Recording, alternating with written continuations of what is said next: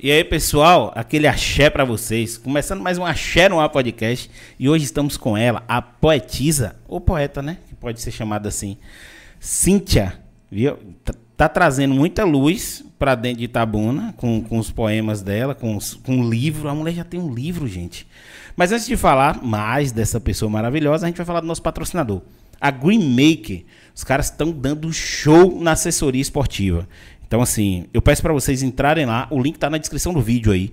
Então, assim, tá o Instagram também no vídeo. Dá uma entrada lá. Verifica o Instagram dos caras. Entra no grupo gratuito, verifica que você vai ver que vai dar vários greens. E aí, você gostando, você paga a mensalidade para entrar no grupo pago, que é, e é, é loucura. Se você não gostar de apostar e tiver uma grana sobrando também, o que, que você faz? Entra lá, conversa com a galera que eles vão botar os boots para você. Então, assim, o cara vai, vai ganhar dinheiro sem fazer absolutamente nada. Essa é aquela velha frase: colocar o dinheiro para trabalhar para você. Aquele velho abraço para Serredineja e Rodrigão. Agora que tô com o patrocinador e eu quero saber de tá você. Tá chique é, você, é viu? É claro. a gente começa o negocinho, tem que começar direitinho. Os caras estão colocando dinheiro, pagando as contas, então a gente tá dando essa moral aí. Sim. Eu quero saber de você o seguinte quando foi que começou essa paixão pela escrita? Porque antes de mais nada, você tem. Para quem gosta de, de, de, de, poema, de versos, dessa coisa tão bonita que você faz, primeiro tem que gostar de escrever muito e gostar de ler demais. Quando foi que você descobriu que era tinha esse dom, essa veia para o poema? Então, se eu te contar que desde que eu aprendi a ler e a escrever, você acredita? Porque desde o momento que eu fui alfabetizada, que inclusive foi numa escolinha aqui em Tabuna, a Escola Lua Nova, é, que sempre incentivou, sempre teve projetos direcionados à Você área foi alfabetizada na Lua Nova? Isso. Aquele axé para a Lua Nova, um beijo para vocês. Então, a, a Escola Lua Nova ela tem um projeto muito voltado a essa área de literatura. Então, desde o momento que eu aprendi a ler e a escrever, eu já comecei a construir os meus primeiros poeminhas, mas naquela época, sem ter consciência que era poema, né? É, era aquelas cartinhas de amor pro, pro, pro, pros crush? Então, né? Não, mas tinha aquela sofrência, né? Porque sempre tive um pouco dessa pegada meio Marília Mendonça. Marília Mendonça não me conhece, mas eu sou quase a, a discípula dela também nos poemas de sofrência. Então foi desde criança, essa paixão sempre existiu em mim. É, o meu pai também, ele escrevia quando ele era adolescente. E acho que isso, de certa forma, influenciou muito, né? Para que quando eu crescesse, eu desenvolvesse isso mais. Claro que eu criei coragem para botar isso a cara para jogo na quarentena, né? Mas essa paixão pela leitura e pela escrita sempre estiveram muito associadas à minha educação, né? Tanto com a família quanto na escola que, que eu estudei. Cara, e a Lua Nova tá de parabéns, porque o Otávio também se alfabetizou lá, na Lua Nova. Deixa ele falar uma coisa. É, é, é, é, é poeta, poeta não, ele é compositor, entendeu? O cara faz uma música rapidinho, toca, entendeu? E é mil utilidades. Então a Lua Nova tá de parabéns, viu, gente? Ó, é fazendo um mexendo da Lua, Lua Nova, paga nós, viu? fazendo negócio mexendo pra vocês aqui, os alunos vão tudo entrar pra ser poeta e agora paga nós. Arrasou. Cara, que legal isso. Então, assim, quando foi que você. O primeiro texto que você fez que você olhou assim, você se entendia por gente e falou, caralho, bacana. Quando foi isso? Então, como eu falei, né, é, eu escrevia desde quando aprendi a, a, a, escrever poemas, né, e contozinhos, tinha, sempre fui muito assim, de imaginar viver um universo paralelo, então quando eu aprendi a escrever, eu coloquei esse universo paralelo no papel. Mas só na, abandonei um pouco né, na adolescência e fui retomando com os 18, 19 anos. Mas nesses textinhos né, de sofrência, de amor, também buscando entender os próprios sentimentos, bem influência de Clarice Lispector. Então sempre foi muito nessa pegada mesmo. Cara, pera aí, deixa eu falar do livro aqui. Me presta esse livro aqui. Pode esse, falar. Esse aqui eu vou ler. Galera, olha para isso aqui. A mulher tem um livro Aqui os convidados são muito mais inteligentes do que o anfitrião, né? Pegando um, um bordão de Vilela aí do, do, do, Inteligência Limitada. Mas, cara, o livro é muito bom. Eu não li, vou ler, entendeu? E trago para vocês, mas de qualquer forma, eu vou deixar aqui abertinho. Deixa assim. aí o merchan. É, vou deixar. Sim, onde é que a gente acha o livro para comprar? Então, ele está disponível no site da editora, que foi a Palavra e Verso, e também no link da minha bio no Instagram. Caramba, não foi uma. uma porque geralmente, assim, é, como, como como você está começando, quer dizer, você escreve há muito tempo, mas colocou essa divulgação toda agora. Uhum. Esse livro tem quanto tempo que você escreveu? Então, eu escrevi ele o ano passado. Ele foi, na verdade, fruto de um projeto que eu criei no meu Instagram, que na época era pessoal, que eu tive como objetivo enaltecer mulheres.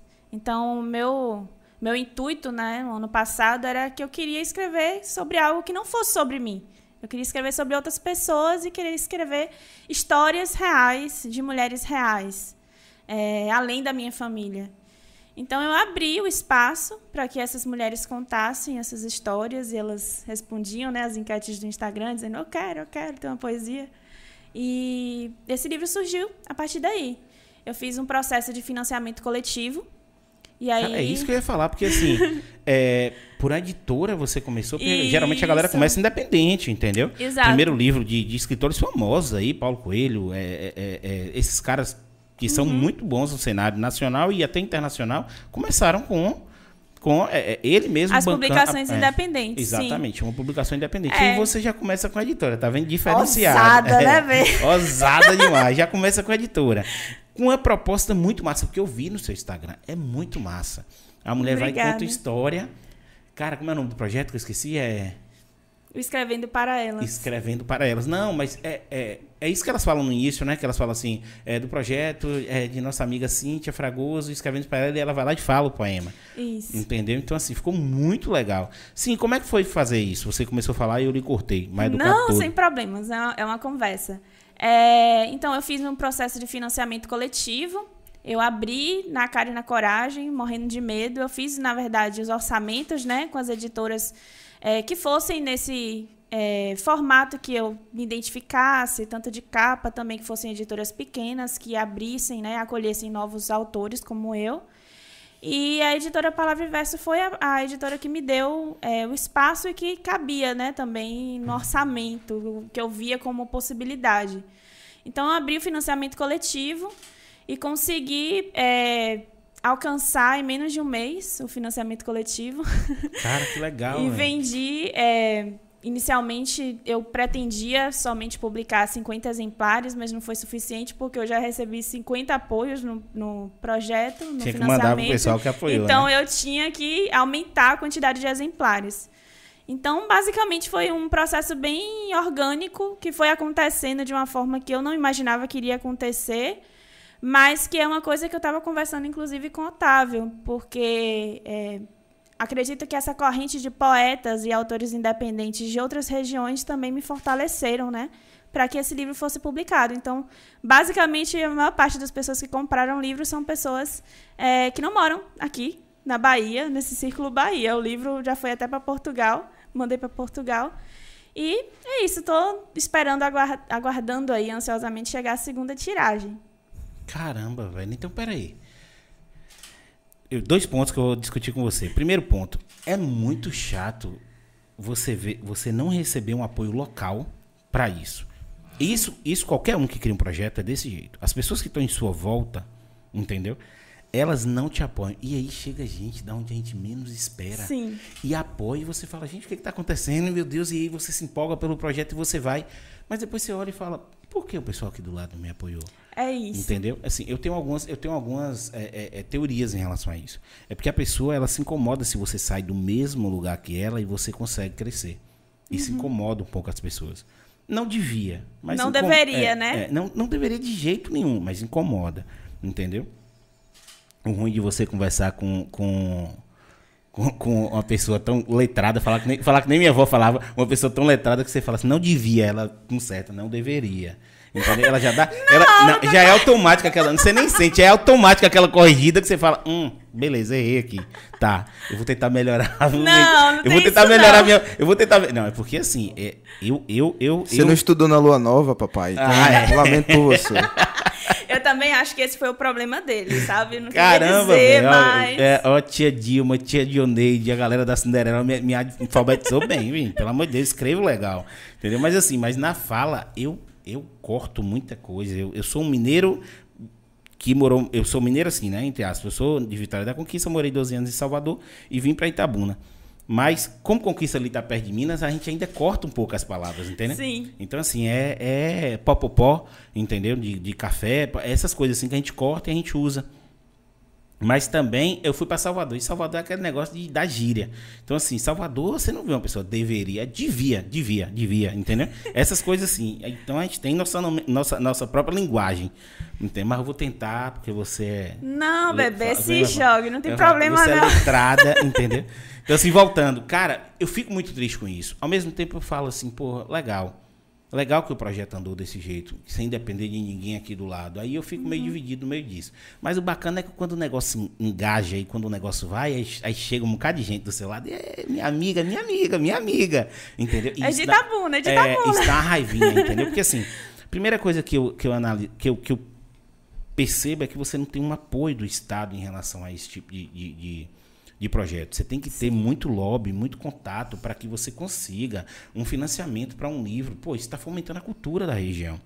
Independente Exato. de ser histórias, entendeu, de outras pessoas, é um livro de Itabuna, de uma autora de Itabuna. Isso devia ser muito, nossa, fomentado, entendeu? Uhum. Para aquelas crianças. Outro ponto é assim, eu acho que a nossa educação, como ela vem, ela também é muito culpada da galera não, não gostar de ler. Com entendeu? certeza. Porque assim, eu hoje eu leio muito. Eu leio muito livro, entendeu? Mas assim, eu parti para uma parada de aventura, eu parti para Harry Potter, eu parti para esses você negócios. Você foi para o que você se identificava. Exatamente, eu sou geek completamente. Você olha as coisas do Dá estúdio. Dá para perceber. É, você olha minha camisa, você olha. Nem percebi assim. Você olha as coisas assim, eu sou que antes se chamava de nerd, entendeu? Que hoje é geek, entendeu? O cara que é, gosta de tecnologia. Tornar assim um negócio mais conceitual. É, é, é, o geek é o, o geek é o nerd gourmet, entendeu? Porque antes, você vê até isso, antes nerd era pejorativo. É, nerdão, era CDF, nerdão, quando o cara tirava uma nota boa, porque assim, eu nunca fui de estudar muito, mas eu sempre tirei nota boa, era legalzinho ali. E aí, eu acho, e eu queria seu ponto de vista em relação a isso, até pra. A gente, é você percebeu, né? A gente vai, volta, vem, faz tudo isso. Não, sem problema. Porque eu achava muito chato. Memórias póstula de Brás Cubas. Tadinho de Machado. É, Machado de Assis. Não, mas assim, é. é pô, é, é, é, é, é Sá de Queiroz. É, assim, hoje, hoje, eu tenho ali dentro, assim, a coleção de Paulo Coelho, a, é, vários livros de Machado de Assis, de, de entendeu? A, é, Jorge Amado. Uhum. Engraçado, na época eu gostava um pouco mais de Jorge Amado, porque era uma linguagem mais era, era, não tinha aquele de voz micê, de, tá entendendo? Era uma linguagem Talvez mais... por conta da região, né? A aproximação é, com a região também. Exato. Então, assim, eu gostava um pouco mais de Jorge Amado, mas também era muito chato, entendeu? Eu acho que as escolas tinham que começar com Harry Potter logo para as crianças, entendeu? Com livro Sim. assim, com livro assim, porque fossem instigar a criança a ler, mas bota esses negócios, meu Deus, aquele Vidas Secas, entendeu? Esses livros é muito cansativo para uma criança de 10, 11 anos. É muito cansativo. Mas tá lá. Infelizmente, acaba sendo traumatizante, assim. Falando agora, não como a Cintia escritora, mas Cintia professora, é, eu ministrei algumas oficinas de literatura nesse período de pandemia. E os alunos sempre falavam. Eu, a primeira pergunta que eu fazia, vocês gostam de literatura, vocês gostam de ler, vocês gostam de escrever? E sempre falavam, não, professor, eu odeio. E aí, quando terminava a oficina, geralmente, é, a maior parte, pelo menos, né, os que comentavam, é, falavam que tinham tido outra visão, outra perspectiva. E eu acho que é muito disso. Infelizmente, a, a educação, de maneira geral, e eu acho que isso é proposital, apresenta livros que não trazem essa questão da identificação. Eu, que eu não me considero certa do juízo, eu gostava desses livros. Não, mas... então, Memórias Póstumas de Brás Cubas, A Moreninha, etc., os clássicos da literatura, eu gostava. Claro que hoje, vendo é, esses livros, eu vejo muitas questões problemáticas. Muitos deles trazem é, uma linguagem racista e muitas questões que hoje são problematizadas, né? Mas, infelizmente, sim, as escolas não trazem é, não vou nem dizer livros, mas às vezes poesias, nos próprios materiais mesmo. Os, os, as leituras que são oferecidas não são. não geram essa identificação. E, na verdade, nem se preocupam muito com o que o aluno gosta, né? Às vezes, mas imagina. Você está lá com, com a turma de 50 alunos, agora está nesse contexto remoto, né? Está voltando aos poucos, mas uma turma de 50 alunos, é muito comum escutar um professor falar: eu vou prestar atenção para quê? O que, que o aluno quer, o que, que o aluno não quer, eu vou dar uma aula nível e é, É isso, aquela, aula, vocês que é, aquela, lutem. é aquela aula flat. É isso. Pau pra todo mundo e já foi. E vocês que lutem pra entender, vocês que lutem pra acompanhar, e aí acho que é isso que gera trauma também, também professores frustrados com a própria vida, que não gostando mais de dar aula, etc. Tudo isso influencia muito. Eu considero que eu fui privilegiada nesse sentido, porque eu sempre gostei de ler, sempre gostei de ter acesso a esses livros. Eh, gosto da ideia de, de ser algum dia biblioteca ambulante. Não sou ainda, mas gostaria de ser. E, mas eu sei que essa não é a realidade. Infelizmente, por exemplo, tem muitos, muitos livros hoje que são baseados em. É, contrário, séries que são baseadas em livros. Então é um tipo de literatura que tem crescido muito. E muitos adolescentes, crianças te, te- querem consumir, né? Esses livros. É, Annie with an E, por exemplo, Bridgerton, que são da Netflix, né? É. Que são bem famosas. São séries que são baseadas em livros e são livros que estão super vendendo. Então, na verdade, todo mundo geek é baseado em algum tipo de livro. Se Exato. não é livro, é quadrinho. Entendeu? Toda a- parte cinematográfica, entendeu? Do, do mundo geek, por exemplo, do mundo nerd, é feito em baseado, ou série, filme, tudo é feito baseado em livro. Senhor dos Anéis, é, Harry Potter, é, porra, qual mais? War- Warcraft em jogo, né? Não, Warcraft é jogo, não é livro. Game, of, Thrones, Game entendeu? of que, Thrones. que, diga-se de passagem, cagaram na última temporada. Todo mundo fala Entendeu? isso, eu não Cagaram assisti. na última temporada. Filha, Quando eu comecei a me interessar, eu falei, vou assistir esse negócio. Falaram, mas a última temporada é uma bosta. Eu falei, vou perder aqui- meu tempo ali, pra quê? Ah, tô assistindo GOT, beleza, tá assistindo GOT, esquece a última temporada.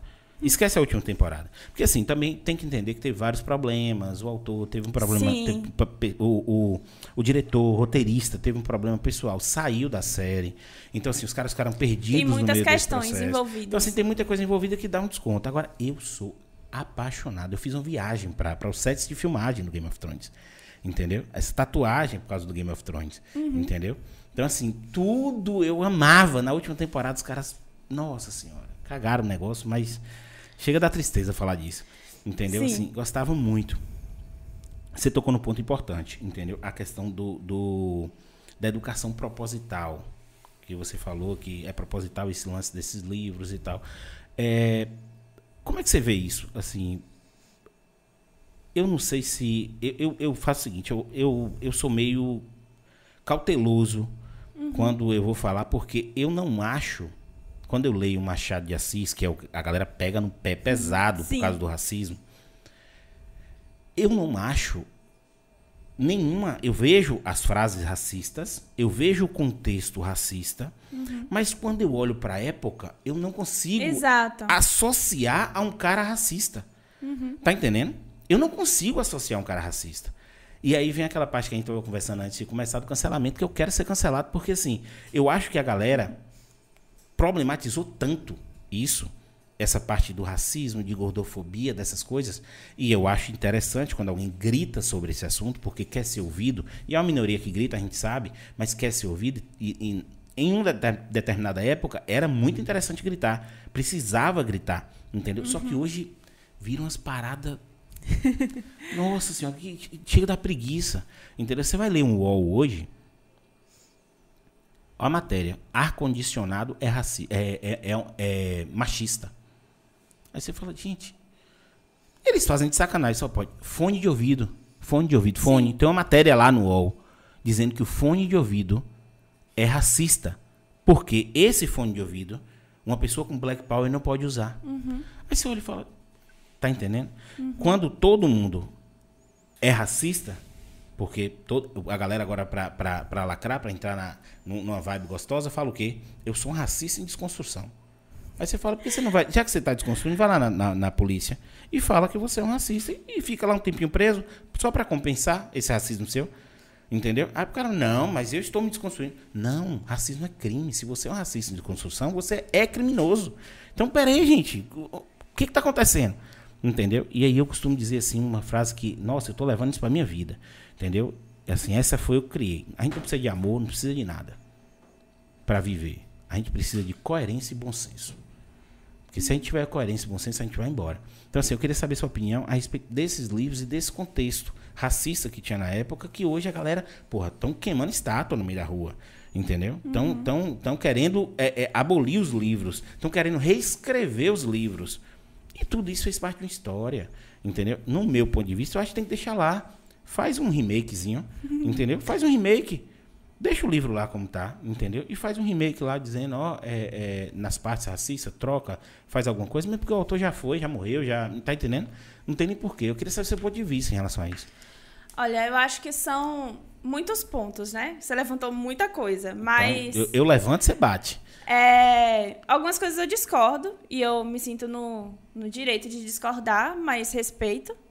É, e algumas coisas eu entendo, mas assim, é, eu sou uma mulher branca, mas eu venho de, de um relacionamento é, mestiço, porque minha mãe é uma mulher preta e meu pai é um homem branco. E eu sei as opressões que minha mãe sofreu desde que eu nasci, de recusarem acreditar que ela era minha mãe pelo fato dela ser preta, desde que eu era bebê. E são realidades que muitas vezes são apagadas nos livros ou que são lidas de forma equivocada. E que é compreensível, porque a gente nasce nessa cultura é, que faz a gente pensar realmente, né? É muito mais fácil você fazer as pessoas acreditarem, divulgar essa mensagem de que é besteira, de que é que é balela, que está problematizando demais.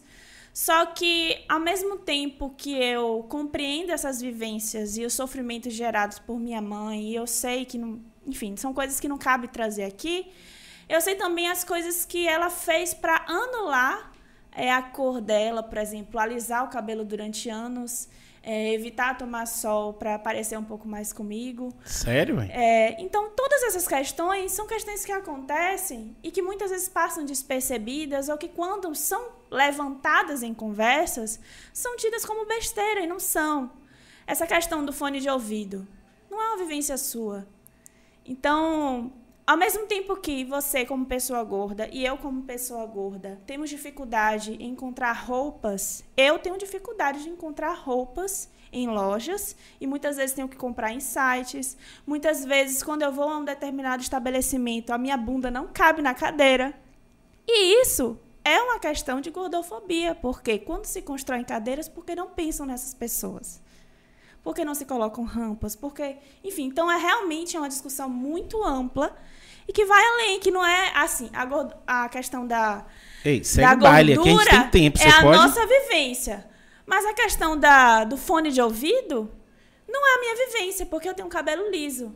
Isso nunca vai me incomodar. Mas eu sei que uma pessoa que tem um cabelo crespo, realmente crespo, armado e que tem o Black Power, esse fone realmente não vai funcionar. E quais são as alternativas que vão ser feitas? Já estão no mercado. Você sabe, Já né? estão no mercado. É. Mas, Mas, é isso que eu tô lhe falando. Quer ver? Só para você, só para você entender. Nada disso é besteira. Sim. Lembra que eu falei em algum determinado momento gritar muito era fazia muito sentido. O feminismo na Revolução Francesa, entendeu? E, e precisava acontecer. Uhum. Entendeu? Para que as mulheres alcançassem a questão do voto, alcançassem a questão da igualdade. A, a, só que, por exemplo, aí chega um determinado momento que você não tem mais a, a igualdade não é mais o foco. Sim. É a supremacia. Porque tem algumas pessoas, as que gritam mais hoje, entendeu? São aquelas militantes que querem a supremacia da mulher. Dívida histórica, uhum. que eles falam. Por exemplo, eu sou muito resolutivo, entendeu? Em algumas coisas. Sim. Eu acho que o lance. Ó, pra você ver como, minha, como era minha cabeça era inocente. Uhum. Eu não acreditava em racismo estrutural. Sim. Olha como é que eu construí isso. Por quê? Você tinha um apelido na escola? Tinha. Qual era seu apelido na escola? Gordura. Pronto, gordura. Gorda e loura. Mais ou menos isso. É, acho que era uma referência à gordura Pronto. mesmo. Todo mundo tinha um apelido na escola. Todo uhum. mundo. Na minha cabecinha, porque assim, eu sempre tive uma educação em, em não olhar a, a pessoa em si, cor, credo, raça, é, uhum. é, é, é qual é a, a que não, não, não, se fala mais opção sexual, porque a pessoa não escolhe, entendeu? Ela nasce a orientação. mais orientação sexual. É, para mim era uma pessoa. Eu sempre respeitei a pessoa. Eu não criava nichos em relação a isso. Então sempre Sim. foi o cara de todo mundo, entendeu? Uhum. Na minha cabeça era assim. Não era estrutural o racismo, que a pessoa era racista. Eu sabia que tinha gente racista, mas na sua grande maioria eu pensava que era assim. Beleza, meu apelido era Dumbo Orelhão, o fone agora ajudou, porque a orelha é grandona, tampa, for não. Aí assim, era Dumbo Orelhão, Topogijo, Quick, Telebahia, sem imaginar. Eu nunca liguei. Mas para mim, quando a pessoa falava assim, ah, aquelas piadas idiota, entendeu? Que você vê, cachorro, cachorro entrou na igreja e mijou, e cagou, uhum. ele é o quê? Ah, mijou é o quê? Ah, é preto, porque se fosse branco... Eu nem lembro da piada, mas eram umas idiotices, uhum. assim. Entendeu? E uns apelidos, entendeu? Tipo assim, totalmente sem noção, que eu, ach, eu achava que era, era um apelido para difamar a pessoa, porque todo mundo sofreu Sim. bullying na escola. Sim. Quando você cresce, aí na minha cabeça era assim, aí depois você fala, pô, peraí, falam tanto desse racismo estrutural e eu não consigo enxergar esse racismo Onde ele está? Aonde está? Hum. Eu vou procurar esse racismo aqui para ver. Aí quando você começa a se aprofundar, você entende que realmente vem do tempo está da escra... tudo. Vem do tempo da, da, da, da, abolição da escravatura foi feita errada. Entendeu? Uhum. Pegaram os caras, soltaram e falaram, vai lá, negão.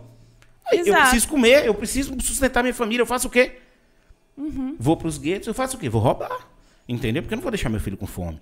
Uhum. E aí criminaliza toda uma raça, entendeu? Por Sim. conta de uma falta, uma falta de política pública para aquele caso. Exato. Tá entendendo? E aí vem aquele racismo realmente estrutural. Só que hoje, se você botar na balança, o pobre sofre. Sim. E se o pobre está na favela, independe se ele é branco ou preto. Só que o negro realmente sofre um racismo maior, um racismo estrutural que vem. É, até até uma, uma, uma, parada de uma PM, um cara despreparado, ele já imagina que aquele negro é um ladrão. E a gente vê isso acontecer sempre. Uhum. Mas não é todo mundo. Eu acredito que não seja todo mundo. Eu ainda sou aquele cara otimistão. Otimistão. eu sou aquele otimistão. Mas ao mesmo tempo, eu não tenho como falar porque eu não passei. Entendeu? Eu não passei, mas eu é, aí eu é tipo assim, ah, não é que eu, não, eu preciso de um lugar de fala para isso. Não, eu, eu falo sobre todos os temas, entendeu? Principalmente sobre todos esses temas delicados, eu falo, entendeu? Eu falo sobre esses temas e digo assim, é importante até um determinado momento, mas depois perde a força porque fica chato.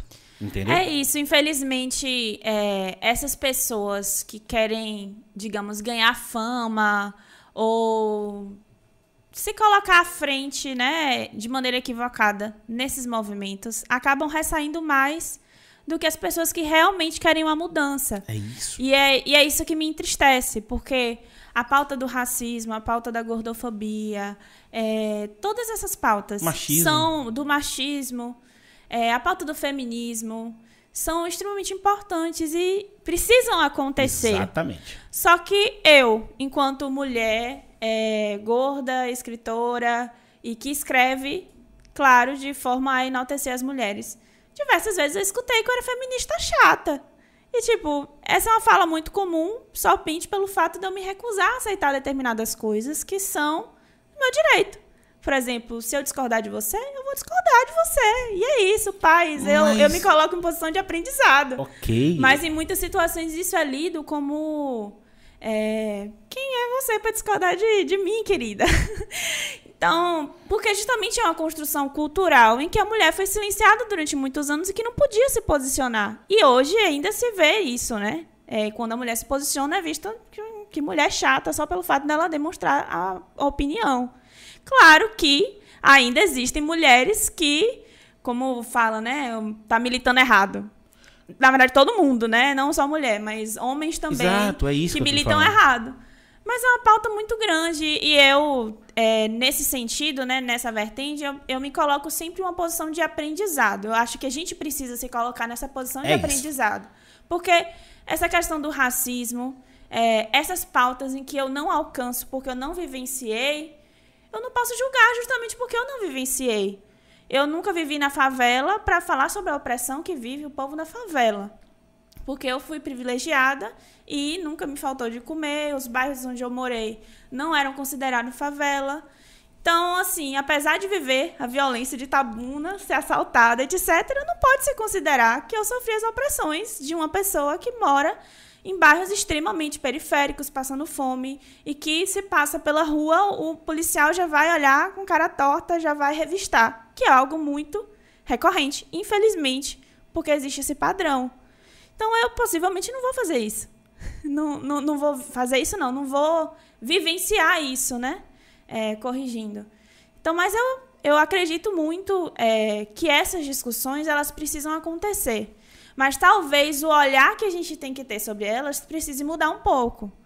E eu acredito que a educação é a solução nesse sentido, Total. porque Total, infelizmente total, a e aí voltando, né, retomando o que a gente estava falando sobre os livros e as produções dos livros, e aí falando de um lugar de uma pessoa que já estudou as leis, as leis que são responsáveis, né, em, como devem ser feitos esses, esses livros direcionados à escola, é, Existem leis que são direcionadas a como devem ser os livros de escola pública e existem leis direcionadas aos livros de forma geral.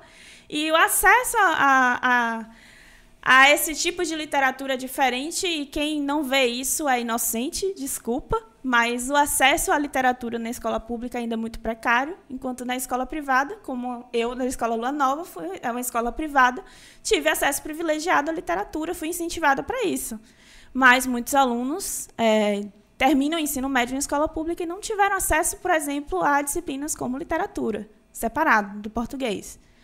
E tudo isso por equívoco das produções dos materiais, a escolha dos, dos, dos textos mesmo que estão nesses materiais. E por que eu falei que é proposital? Porque é muito mais fácil você colocar algo extremamente difícil que você sabe que o aluno não vai entender e não vai criticar aquilo ali, porque ele vai continuar naquela posição para sempre e vai De falar: "Ah, não Isso gosto, aqui é não chato, faço." não quero entender, vou fechar meus olhos, do que construir uma educação para transformar.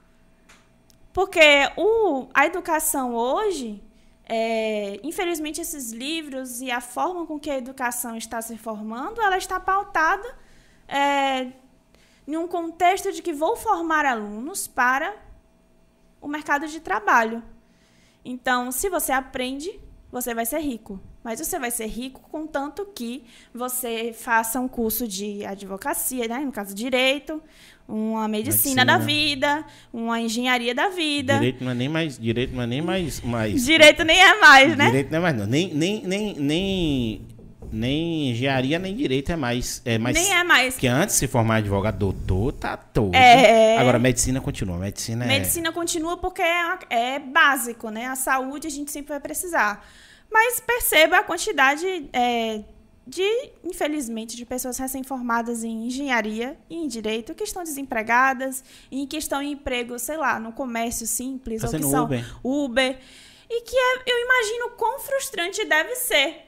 Porque você é ensinado toda a sua vida que essas, é, esses cursos que vão te dar dinheiro e que vão te tornar alguém. Que essa é a fala, né? Você precisa Exatamente. estudar para te tornar alguém. Mãe, a mãe da gente, o pai da gente era assim, ei, você tem que estudar pra ser alguém na vida. Exato. Aí imagino quanto deve ser frustrante, porque eu, por exemplo, quando eu escolhi letras, todo mundo falou que eu era doida. Inclusive, meu professor, que eu me inspirei pra escolher o curso de letras, ele falou: Você tá doida?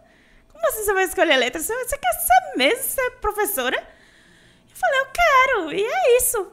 Mas. é, porque sempre vão precisar de professores também. A educação é, é uma área que só cresce. E eu acredito muito na educação. Eu sou apaixonada pelo que eu faço, para além da questão da escrita. Mas, infelizmente, a educação está toda direcionada a isso, de, de alunos serem vistos como produtos, como números em estatísticas Você, que você, acha, é, contam. você acha que a ideologia tá muito, tá muito presente também na educação? Claro. Eu Infelizmente. também, é isso que eu tô dizendo, é um ponto. Eu E assim, e você tem um ponto, quando eu, quando eu falo que eu, eu, eu, isso, eu amo fazer isso aqui. Eu amo fazer isso aqui, eu amo. Entendeu? Primeiro que eu quero, eu quero, eu quero deixar um legado, entendeu, para minhas filhas e tal, e poder ter um material ali para poder ver.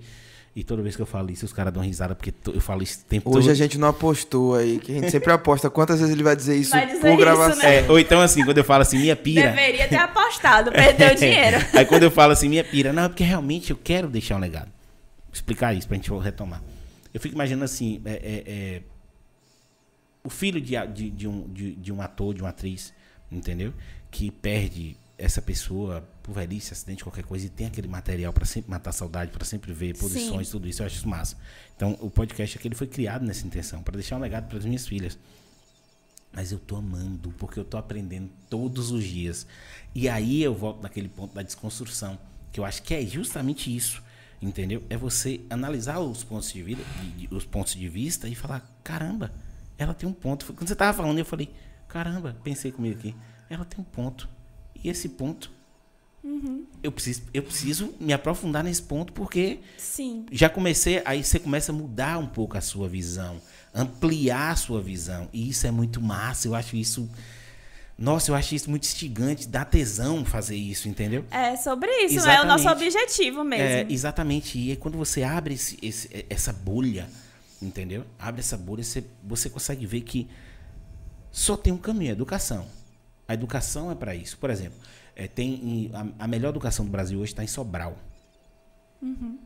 Pesquisa e tal. Os caras estão já participando de, daqueles, daqueles é, é, fóruns internacionais para nota, entendeu? Esqueci até o nome. Depois vocês dão uma pesquisada aí para não, não falar besteira. Tem um- uma prova internacional, porque tem o, o, o Ibiza, que mede a nota dos. dos... Olha aí para eu não falar besteira aqui, eu acho que é Ibiza mesmo. É o, o programa de, de, de avaliação nacional. Eu acho que é o IPISA, se eu não me engano, que dá nota para os alunos do ensino médio, entendeu? Ali dá nota para os alunos do ensino médio para os caras já estão fazendo com, é, essa prova internacional já, Sim. entendeu? E uma coisa simples, remuneração do professor, entendeu? Remuneração do professor. Os professores que tiverem mais alunos aprovados ganham bônus, entendeu? Qual é a intenção do professor? Ele vê o salário dele em um bônus muito bom. Entendeu? Então, assim, o cara vê que o salário dele, ele começa a ser remunerado legal, ele pega mais gás para aquilo, ele vai incentivar mais os alunos, porque assim, você pega um professor hoje que ganha dois mil, entendeu? Tem professor que ganha salário mínimo, entendeu? Mas você pega ali, professor do, do, do Estado, vamos botar do Estado, professor que ganha dois mil, dois mil e quinhentos reais, três mil. O cara tem 30 turma, entendeu? Turma para dar de pau. Não sei se chega a 30 fazendo as contas aqui, eu acho que é impossível, mas, mas tem um monte de turma. Aí tem um aluno que não quer estudar, tem um outro que está lá no fundo. tem- Ele fala, eu tô pouco me lixando para isso aí. Eu vou, eu se eu, se todo mundo passar, eu tenho tanto de salário. Se todo mundo perder, eu tenho tanto de salário. Tá entendendo? E aí é até um pouco frio falar, pô, mas professor pensa dinheiro? Não, porque todo professor que vai para ali vai porque ama fazer isso. Você só vai porque ama. Controvérsias. Tem Entendeu? uns que, nesse caso aí, deve ter gente que só vai pelo salário também. É, mas escolher a profissão de professor pelo salário, eu acho que já não é uma boa escolha. É. Tá entendendo? Já não é uma Sim, boa escolha. entendi. Eu acho que tem que ter um pouquinho de paixão ali. Entendeu? Eu acredito. Mas eu falo porque, no caso da licenciatura, é, existem muitas pessoas que resolvem mudar no meio do caminho de curso. Justamente por essas dificuldades que existem. É muito difícil você encontrar um professor hoje que dá aula só em uma escola. Porque aquele salário não vai alcançar a necessidade dele. Então, cara vai lá ver o que eu tô fazendo o que aqui, nessa fila do pão. e fala, eu vou partir e faz outro curso. Já vi isso diversas vezes. Diversas vezes. Muda de curso, achando que às vezes vai funcionar, vai para um direito da vida. Às vezes funciona, às vezes não. Mas, é, nesse caso aí, pode ser que continue por conta do salário. Ou é, existe também o incentivo de você fazer concurso hoje, né? Mas para você fazer concurso, precisa de um mestrado, doutorado, etc. da vida. Por isso que eu falei nesse sentido, né? De, de ah, pode ter ele ficar ali só pelo salário mesmo. A gente não sabe também a realidade, É, né? não, é isso. A gente, aqui aqui é, é pitacos, entendeu? Pitacos. É pitacos, entendeu? Nas coisas. Mas é isso, assim, eu acho que, cara, e tudo é pela educação. Tudo, tudo se transforma pela educação. E às vezes eu percebo que nossa política, ela não tem interesse de formar uma, uma, uma, uma Não. população bem instruída, entendeu? Porque assim, hoje. E aí, cara, eu não consigo. Eu não entra na minha cabeça determinadas coisas. Eu acho que eu sou aquele pamonhão mesmo, assim, otimista que fala, gente, não faz sentido isso, entendeu? A gente vai chegar em 2022 tendo que escolher entre Lula e Bolsonaro. E é esse, é esse o cenário. É esse o contexto. Entendeu? Aí você fala assim, véi, como isso? Entendeu? Como isso pode acontecer? Como é que a gente consegue ter um presidente do jeito que a gente tem, entendeu? Como é que Exato. você fala, oh meu Deus, o que, que tá acontecendo, entendeu? Porque Onde pare- foi que eu errei? parece piada. E assim, eu carrego esse fardo, eu carrego esse fardo. Eu votei em Bolsonaro, eu carrego esse fardo. Ô, Eu bebê, não fale isso, fardo, Eu não. carrego esse fardo, eu carrego esse fardo, eu errei, eu assumo meu erro, entendeu? é, cara, eu precisava ver uma mudança e o que foi oferecido, o que ele falou de campanha ia ser perfeito, entendeu? Tudo que ele falou na campanha ia ser perfeito. O cara começou a aparelhar é, é, é, os órgãos públicos, o cara. É, é tanta merda que chega da, da, da, preguiça de falar, entendeu? E aí você olha a pior de todas, o negacionismo na parte da vacina, é uma pandemia. Pandemia não tem direita esquerda, não tem política, Sim. não tem nada, tem população, vamos vacinar, vamos fazer o negócio acontecer. E aí você vê tudo que está sendo feito. Você olha, meu Deus isso. do céu. Que bom que você é dos arrependidos, não porque faz. tem os que não são. Cara, mas é isso, assim. É, é não é. É porque, assim, para mim, todo extremista, uhum. todo extremista é ignorante. Exato. É burro.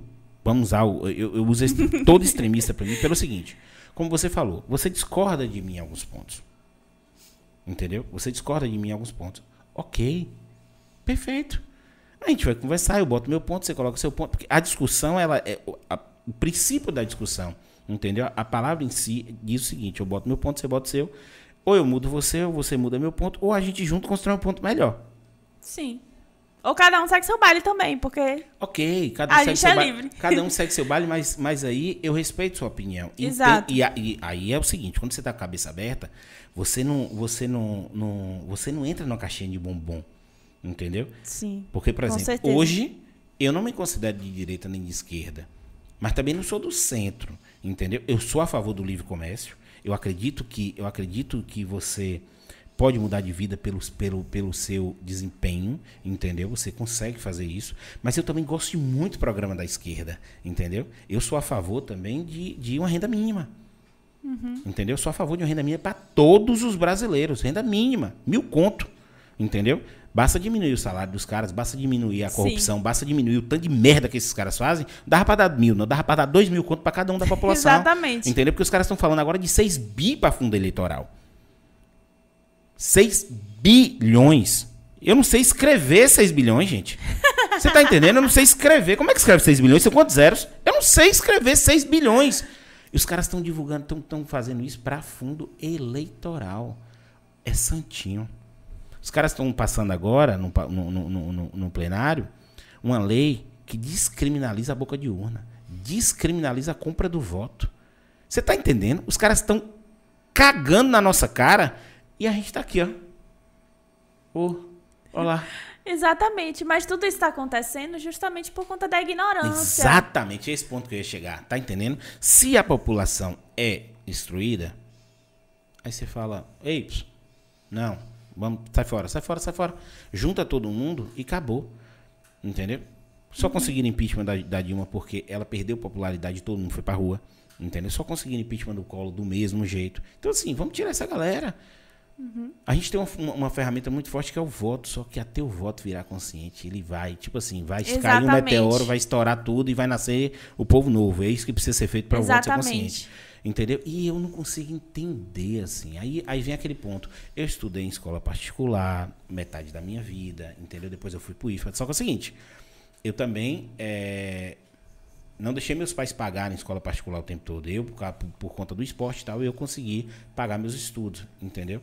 Então, assim, eu não posso. Aí vem meu ponto que eu queria discutir contigo: é isso. A galera, essa briga entendeu? Essa briga de é, linguagem neutra, entendeu?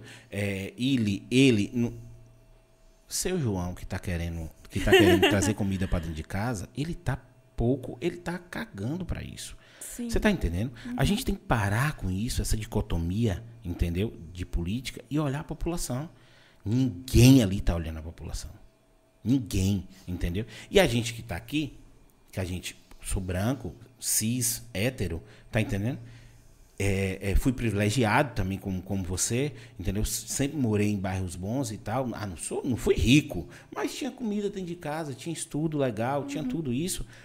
A gente está aqui discutindo, tá entendendo? Linguagem neutra. A gente está discutindo, tô falando generalizando essa galera, não eu e você, mas assim, a gente está discutindo linguagem neutra, a gente está discutindo se o fone de ouvido é, é racista. Você tá entendendo?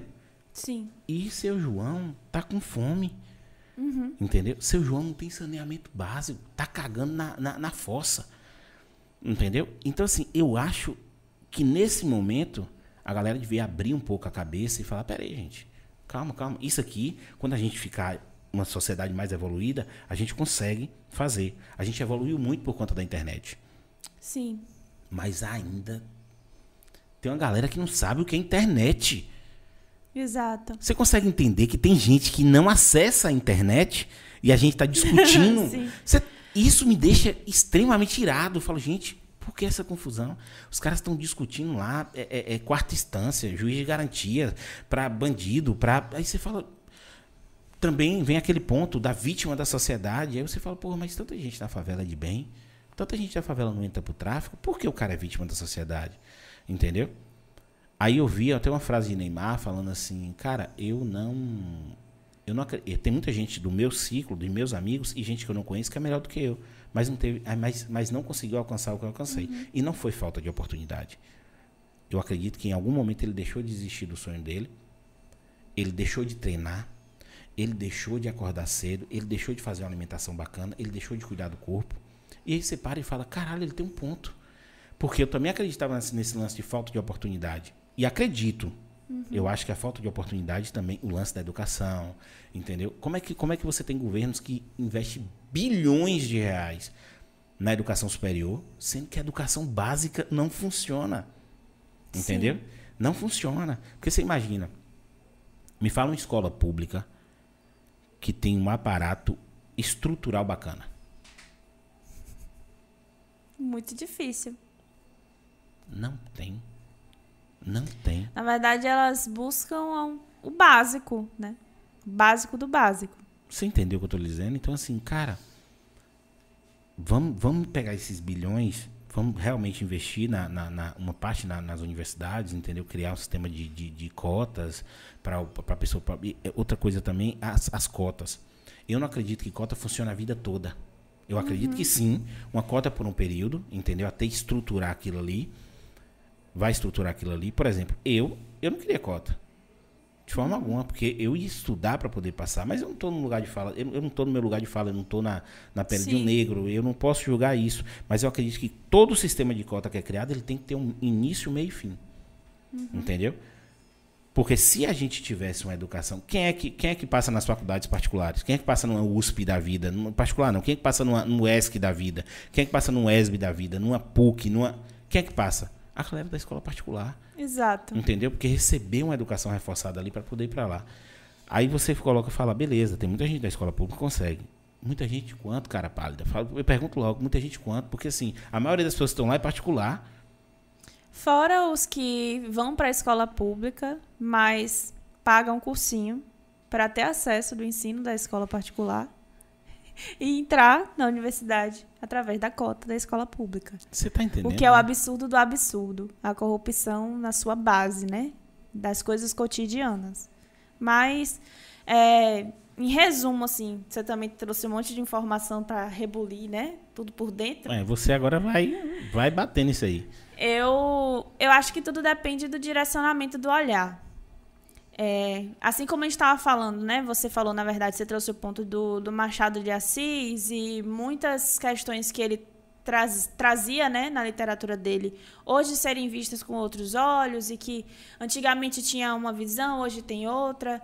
É, isso acontece com outras obras também. Nos Miseráveis está aí Vitor Hugo. Só que por que Vitor Hugo não, não se reverbera tanto, não se critica tanto? Porque ele era branco, francês. Então a obra dele, maravilhosa, mais de mil páginas, todo mundo fala: não, isso aqui é uma obra-prima, não vou criticar. Machado, pobre coitado, o povo vai criticar sempre. Eu, eu, eu- o que eu estou querendo dizer com relação a- ao direcionamento do olhar? Porque todas essas pautas elas precisam acontecer.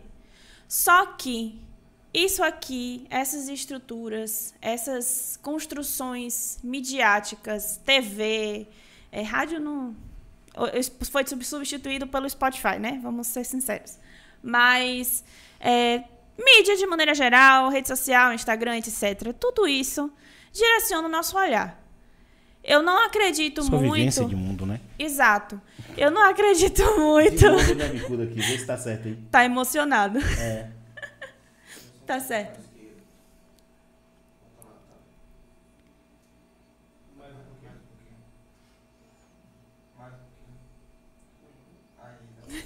Eu dei um bico aqui, gente. Também o pedestal tá no meu pé aqui. Sim.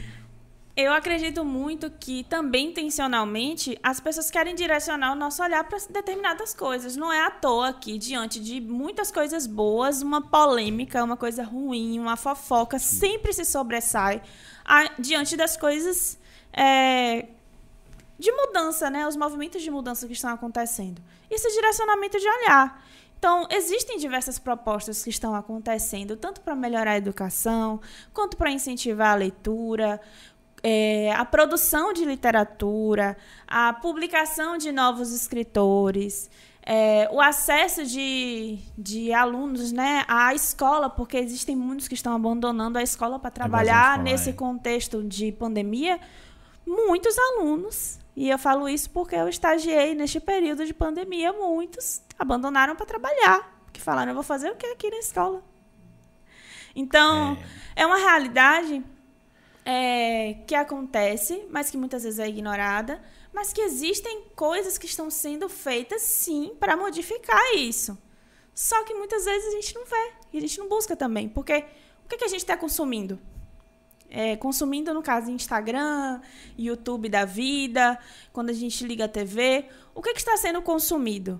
Geralmente, quando acontece uma coisa é, muito ruim, é, com relação ao governo ou com relação a um determinado artista, é, tenta se sobrepor uma notícia mais ruim ainda para que o povo esqueça a anterior. E, e é esse movimento que se faz para direcionar o nosso olhar sobre as coisas que estão acontecendo. Então, acho que o ponto não é sobre as pessoas que estão dando mais importância à, à utilização do gênero neutro, né? Porque essa discussão precisa acontecer também. Porque é, a, a, fora de não ser da nossa vivência, existem pessoas que vivem isso e que sentem isso como importância e eu não vou julgar. Mas isso não anula o fato de que existem outras movimentações acontecendo e outras propostas acontecendo é, com relação a outras temáticas também, às vezes simultâneas, às vezes não. Às vezes grandes, às vezes não. Mas estão acontecendo. É, só que muitas vezes, como eu falei, né, o que a gente consome, o que a gente busca nas redes sociais, os artistas que a gente vê as postagens, é, os canais que a gente busca assistir. E eu sou muito crítica com relação aos sites que eu vou ler as notícias, porque muitos propagam fake news. Então eu sempre busco conferir dados, etc. Porque corrente de WhatsApp, entendam, Não. não, é confiável. Nunca foi. Nunca foi, nunca será. Nunca foi, nunca será. Aquilo ali é muita fake gente news. Eu pega recebo- lá o vídeo Eu recebo pelo WhatsApp, eu falo logo, ó, isso é fake news. Eu grito logo, é fake news. Não, tá. E é isso. Então, pra, pra onde está sendo direcionado o nosso olhar? Porque é muito fácil. É muito, é muito cômodo falar. Não, fulano de tal tá dando mais importância a esse problema do que a outro. Mas você sabe se aquele fulano de tal que tá lá é, discutindo sobre isso não doa não sei quantas milhares de cestas básicas e não fala? Faz sentido. Então, são propostas que estão acontecendo, mas que muitas vezes também não, não, são, não são de interesse, por exemplo, da pessoa que, que doa. Muitas vezes não é de interesse dela publicar, ou divulgar, ou propagar. E eu, por exemplo, eu participo de um trabalho voluntário no Nova Ferradas, mas no meu Instagram você não vê isso. Então, Tá, tá errado. Publica, fala. Você sabe por quê? Ó, eu- meu, meu ponto era esse, ó. Lembra aquele, aquele ditado que fala assim, ó? Você dá com a mão, o que a mão direita dá, a esquerda não precisa ver? Sim. Entendeu? Eu antes era assim. Eu ajudava algumas pessoas e eu nunca divulguei. Nunca, nunca divulguei. E aí eu comecei a ver as pessoas divulgando. Olha meu ponto em relação a isso. Divulgando. Aí eu falava, porra, que legal o cara tá divulgando. Mas, porra, quer clique, quer view, entendeu? Exato, Quer view, quer clique, isso. quer clique, quer view. Tá ajudando para poder. Aí depois eu parei e pensei, cara, será que essa pessoa Uhum. Incentiva outras pessoas a fazer a mesma coisa Sim. se ele divulga isso? E se ele tá recebendo alguma coisa, tá ganhando alguma coisa, mas mesmo assim tá ajudando? o problema é dele. Ok, você tá entendendo? Eu comecei a pensar já de outro jeito. Mudei completamente minha opinião em relação a isso. Uhum. Falei, cara, tem que mostrar mesmo. Mostra mesmo. Entendeu? Se você tá Sim. fazendo alguma campanha e essa campanha te rende views na internet, que vai gerar AdSense, que vai trazer um retorno para você, cara, faz. Faz porque, de certa forma, você tá ajudando. Uhum. Entendeu? Aí tinha uma campanha do agasalho que eu mandei pra muita gente aqui. Tipo assim, Sim. quantos. quantos Quando você compartilhar. Quantas vezes ser você um compartilhar agasalho. vai ser um cobertor. Uhum. Mandei pra algumas pessoas aí, uns bolsonaristas falou logo, não acredito, não! Entendeu? Isso aí não sei o que. Eu falei, cara, é. Aí você fala assim, cara, é, presta atenção. Isso é mentira. Você fala, cara, presta atenção. Você entra no Instagram, entendeu? Você vê que é uma, uma página comercial que ele quis simplesmente fazer um engajamento violento dentro do Instagram dele. Ele não vai ser idiota ao ponto de não divulgar isso depois. Sim. Entendeu? Porque ele gerou um engajamento violento. Eu recebi, eu mandei para umas 50 pessoas, que eu falei, vou mandar 50 cobertor. E fiquei fazendo, entendeu? Mandando. Aí chega uma parte que ele trava, ele fala, já enviou pra gente demais. Aí você Sim. vai, em, para, aí entra de novo, vá, vá, vá, vá, envia, entra de novo. E eu recebi de umas 15 pessoas isso de volta. Entendeu? Aí você pensa assim, pô, mas se for mentira? Eu fiz minha parte aqui em tentar ajudar, pelo menos tocou meu coração e foi uma ideia legal que o cara fez. Mas aí Sim. você vê a galera matando. Mentira, não funciona. É mentira. Eu falo, cara, entra lá, vê. E não custa nada. Doeu, você pagou alguma coisa? Fez alguma coisa demais? Entendeu? É a mesma coisa funciona, por exemplo, quando a gente faz um, um- um- um post aqui e fala, galera, entra lá, segue. E se inscreve no canal. Não custa nada. Se inscreve no canal, não custa nada. Aí você, aí você vê assim, as pessoas de fora. Que Cara, seu trabalho muito. tá massa, imagem show, PPP e não sei o que e tal. E a, É. pessoa, a galera de dentro, às vezes você pega o celular. Eu pego o celular de um amigo meu, não tá inscrito no meu canal. Eu falo, velho, ô, velho, esqueci. Aí você fala, É isso. tá entendendo? É bem assim mesmo. E aí, quando eu falo desse lance do, do, do- desses pontos, eu quero dizer para você o seguinte: eles têm que ser discutidos, entendeu? Mas eu não, eu não acho que seja a prioridade. Sim, eu entendi. Você entendeu? No seguinte sentido de tipo assim, de cara, vamos fazer só isso aqui agora. Aí quando você abre para mim e fala, não, peraí, tem muita coisa acontecendo e a gente Uhum. não tá vendo. Não vamos julgar também. Eu falo, beleza, então eu vou entender aqui o que tá acontecendo, até para poder não estar falando merda. Entendeu? No meio desse sentido. Mas é isso, assim, eu, eu, eu acredito que eu acredito muito que tudo precisa ser falado. Sim. Tudo, tudo, absolutamente tudo. Se você sente qualquer coisa ruim que eu fizer em relação a você, fala, tá entendendo? Para que eu Com não certeza. faça mais. Porque assim, isso é desconstrução. Não é o cara fazer uma coisa racista, homofóbico, machista, xenofóbico. É, é, tem como, como, como a mulher, a mulher que não gosta de homem é o quê? É, é que ela é feminista, isso tem um nome, é, é- Porra. Eu não sei. É, Sou letrada, como diz você, mas não sei qual é a palavra. Não, tem uma que é ela, ela não quer a igualdade, ela quer a supremacia. Entendeu? Uhum. Pesquisa aí pra mim, velho, senão eu vou ficar louca aqui. A mulher que, que tipo assim, que, a, que, que ela quer ser superior ao homem. Tem um nome disso, tem um nome disso, entendeu? É mi- miss, miss, missofobia? Miss, tem um negócio desse aí. Eu, eu fico doido. Não, bora, toca o barco aí, ele fala depois. Que toca o barco, porque assim, eu fico louco quando. Hã? Femismo, é. É femismo, entendeu? Quando a mulher, ela, ela quer ser su- superior ao homem. Por conta de uma dívida histórica, que ela não votava, que ela. Entendeu? Que ela não fazia Ó, muita coisa. é, eu já começo falando sobre isso, que com certeza quem criou isso, esse termo foi um homem, né? Porque, ou se foi uma mulher, foi uma mulher extremamente ignorante, não conhece as etapas do feminismo, tá assim, falando só. A gente tá na terceira etapa, né? Mas há controvérsias, porque é, até as próprias discussões e teorias sobre o feminismo atualmente têm muitas discordâncias, assim como dentro do racismo. É como a, a própria Djamila fala nas entrevistas. Às vezes um negro chega pra mim perguntando, ela falava, né? É, perguntando opinião sobre determinada coisa e quando eu discordava ele achava ruim. Ou um branco vem perguntando se podia fazer determinada coisa ou não. E, gente, eu não sou um wiki, um wiki preta. É a mesma coisa. É, eu penso ne- nessa linha de raciocínio, porque é, os pretos não são obrigados a concordar entre si. Vão existir muitas discordâncias. E no, no movimento feminista também. Porque nós somos pessoas diversas, com necessidades diversas. E a história está mudando a, to- a todo momento. O contexto é, do feminismo está mudando a todo momento. É, pautas do feminismo estrutural, né, que nasceu lá bebendo da, da França. Hoje já é muito debatida aqui e discordada, discordam muito com relação a, ao feminismo negro.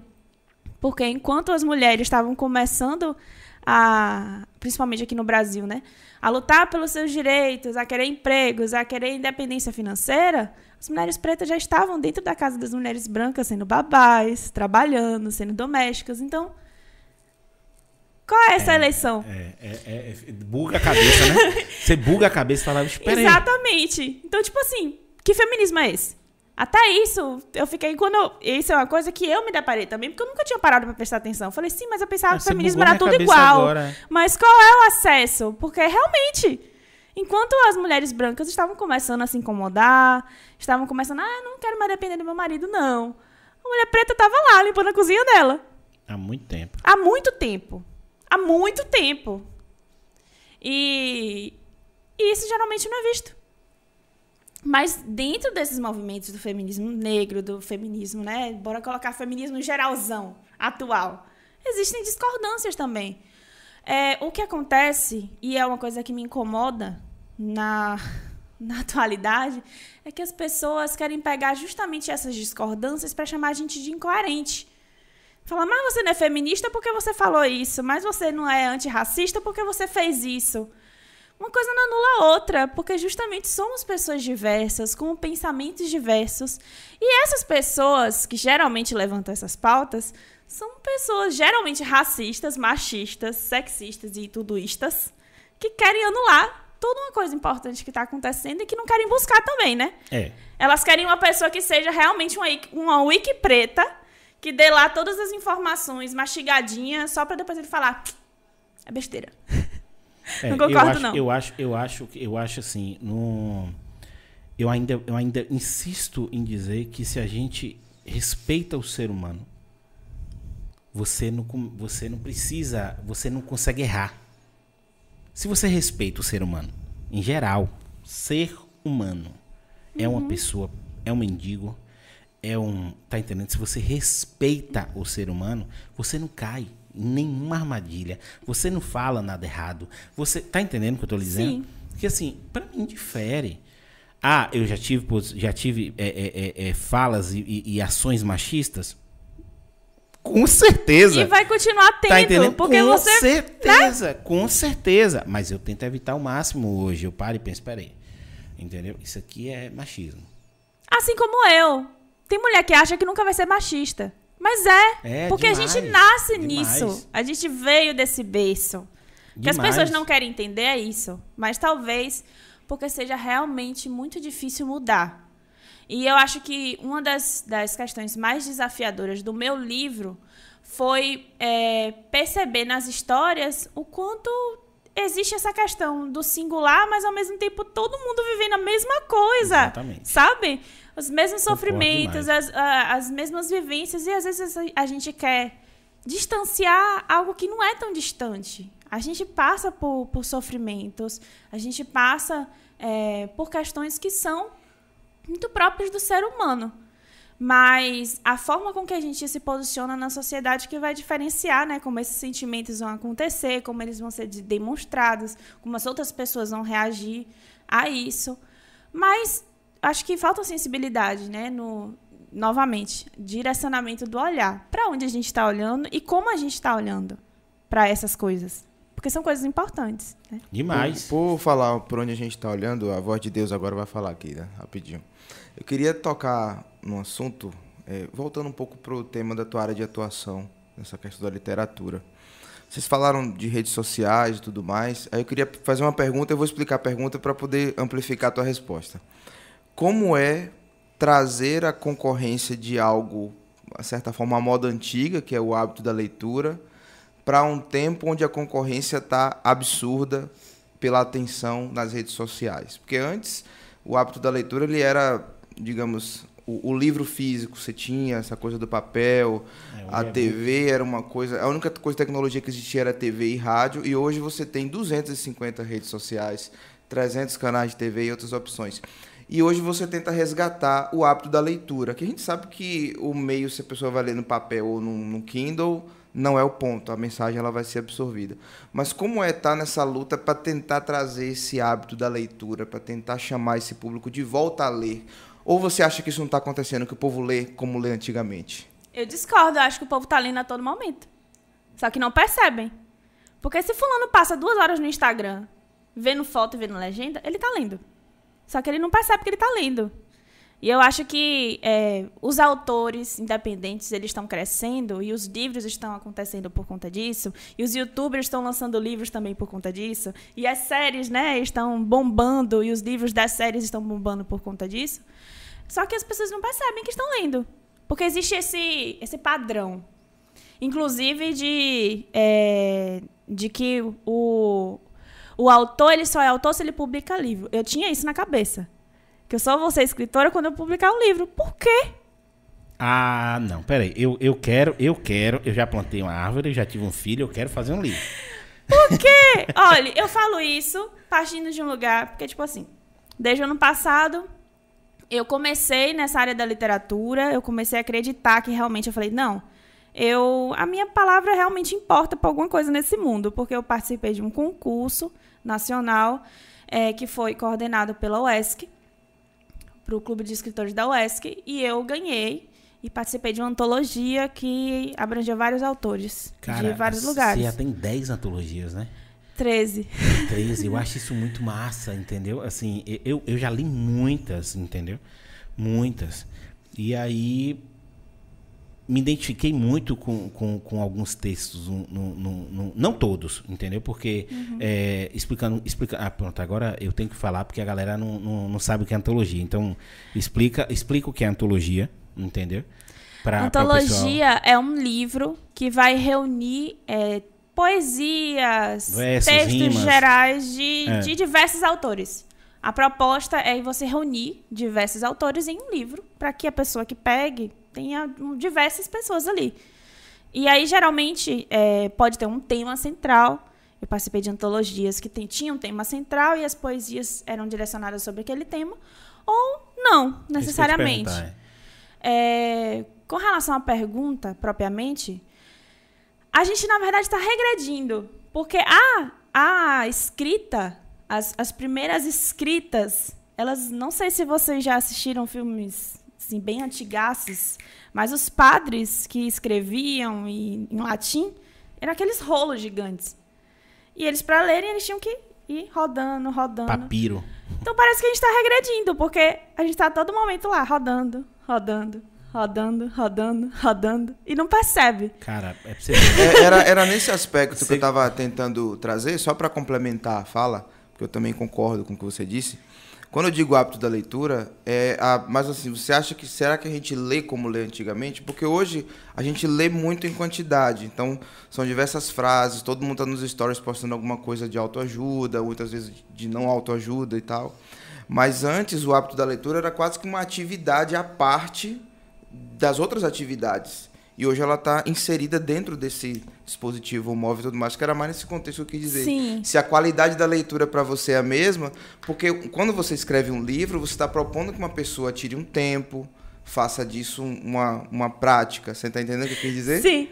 É porque, na verdade, direcionamento de olhar. A literatura antes, ela era vista como um modelo privilegiado, que só tinha acesso quem era rico quem era rico, quem era da igreja, e depois só quem era rico e da igreja. Então, só aprendia a ler e a escrever quem era rico e da igreja. E aí aprendia né, em idiomas estrangeiros, etc. Os livros, da maior parte, eram estrangeiros, depois foram começando a ser traduzidos. É, hoje em dia, a gente tem o privilégio de ter essas redes sociais em que vários autores como eu publicam. E acho que o, o, mais bacana, e que eu não vou falar assim, ah, não, tá, tá em menor qualidade. Porque antigamente o que era visto de maior qualidade era o latim, que é uma língua considerada morta. E que eram textos é, religiosos, e que na maior parte das vezes também vem da questão da identificação. Acho que hoje essas redes sociais estão bombando justamente porque as pessoas percebem no que estão lendo o dia inteiro e vão procurar seguir, etc., e ler e consumir o conteúdo é, de pessoas que escrevem aquilo que elas se interessam, que elas se identificam. Mas isso não vai deixar de, de. não vai diminuir a qualidade do produto. Embora muitos né, tradicionais, e aí eu falo pela minha área de formação mesmo, porque, por exemplo, você pega meu livro, ele vão ter, vão ter poesias que as estrofes não são iguais, não tem a contagem das sílabas, não tem a terminação, é, digamos, correta. Muita gente tradicional pegaria isso aqui e falar. Não é um poema. Isso não é um poema. Porque tem que ter uma construção. Uma construção Porque precisa ter tem uma construção, as estrofes estão mal feitas. Por que isso aqui está sempre minúsculo? Aí o povo fala, mas você não fez letra porque você sempre escreve minúsculo. Eu escrevo porque eu quero. não sou obrigada. Isso é uma forma de, de é, transgredir. É a minha forma de transgredir uma norma. Um padrão, né? Um padrão.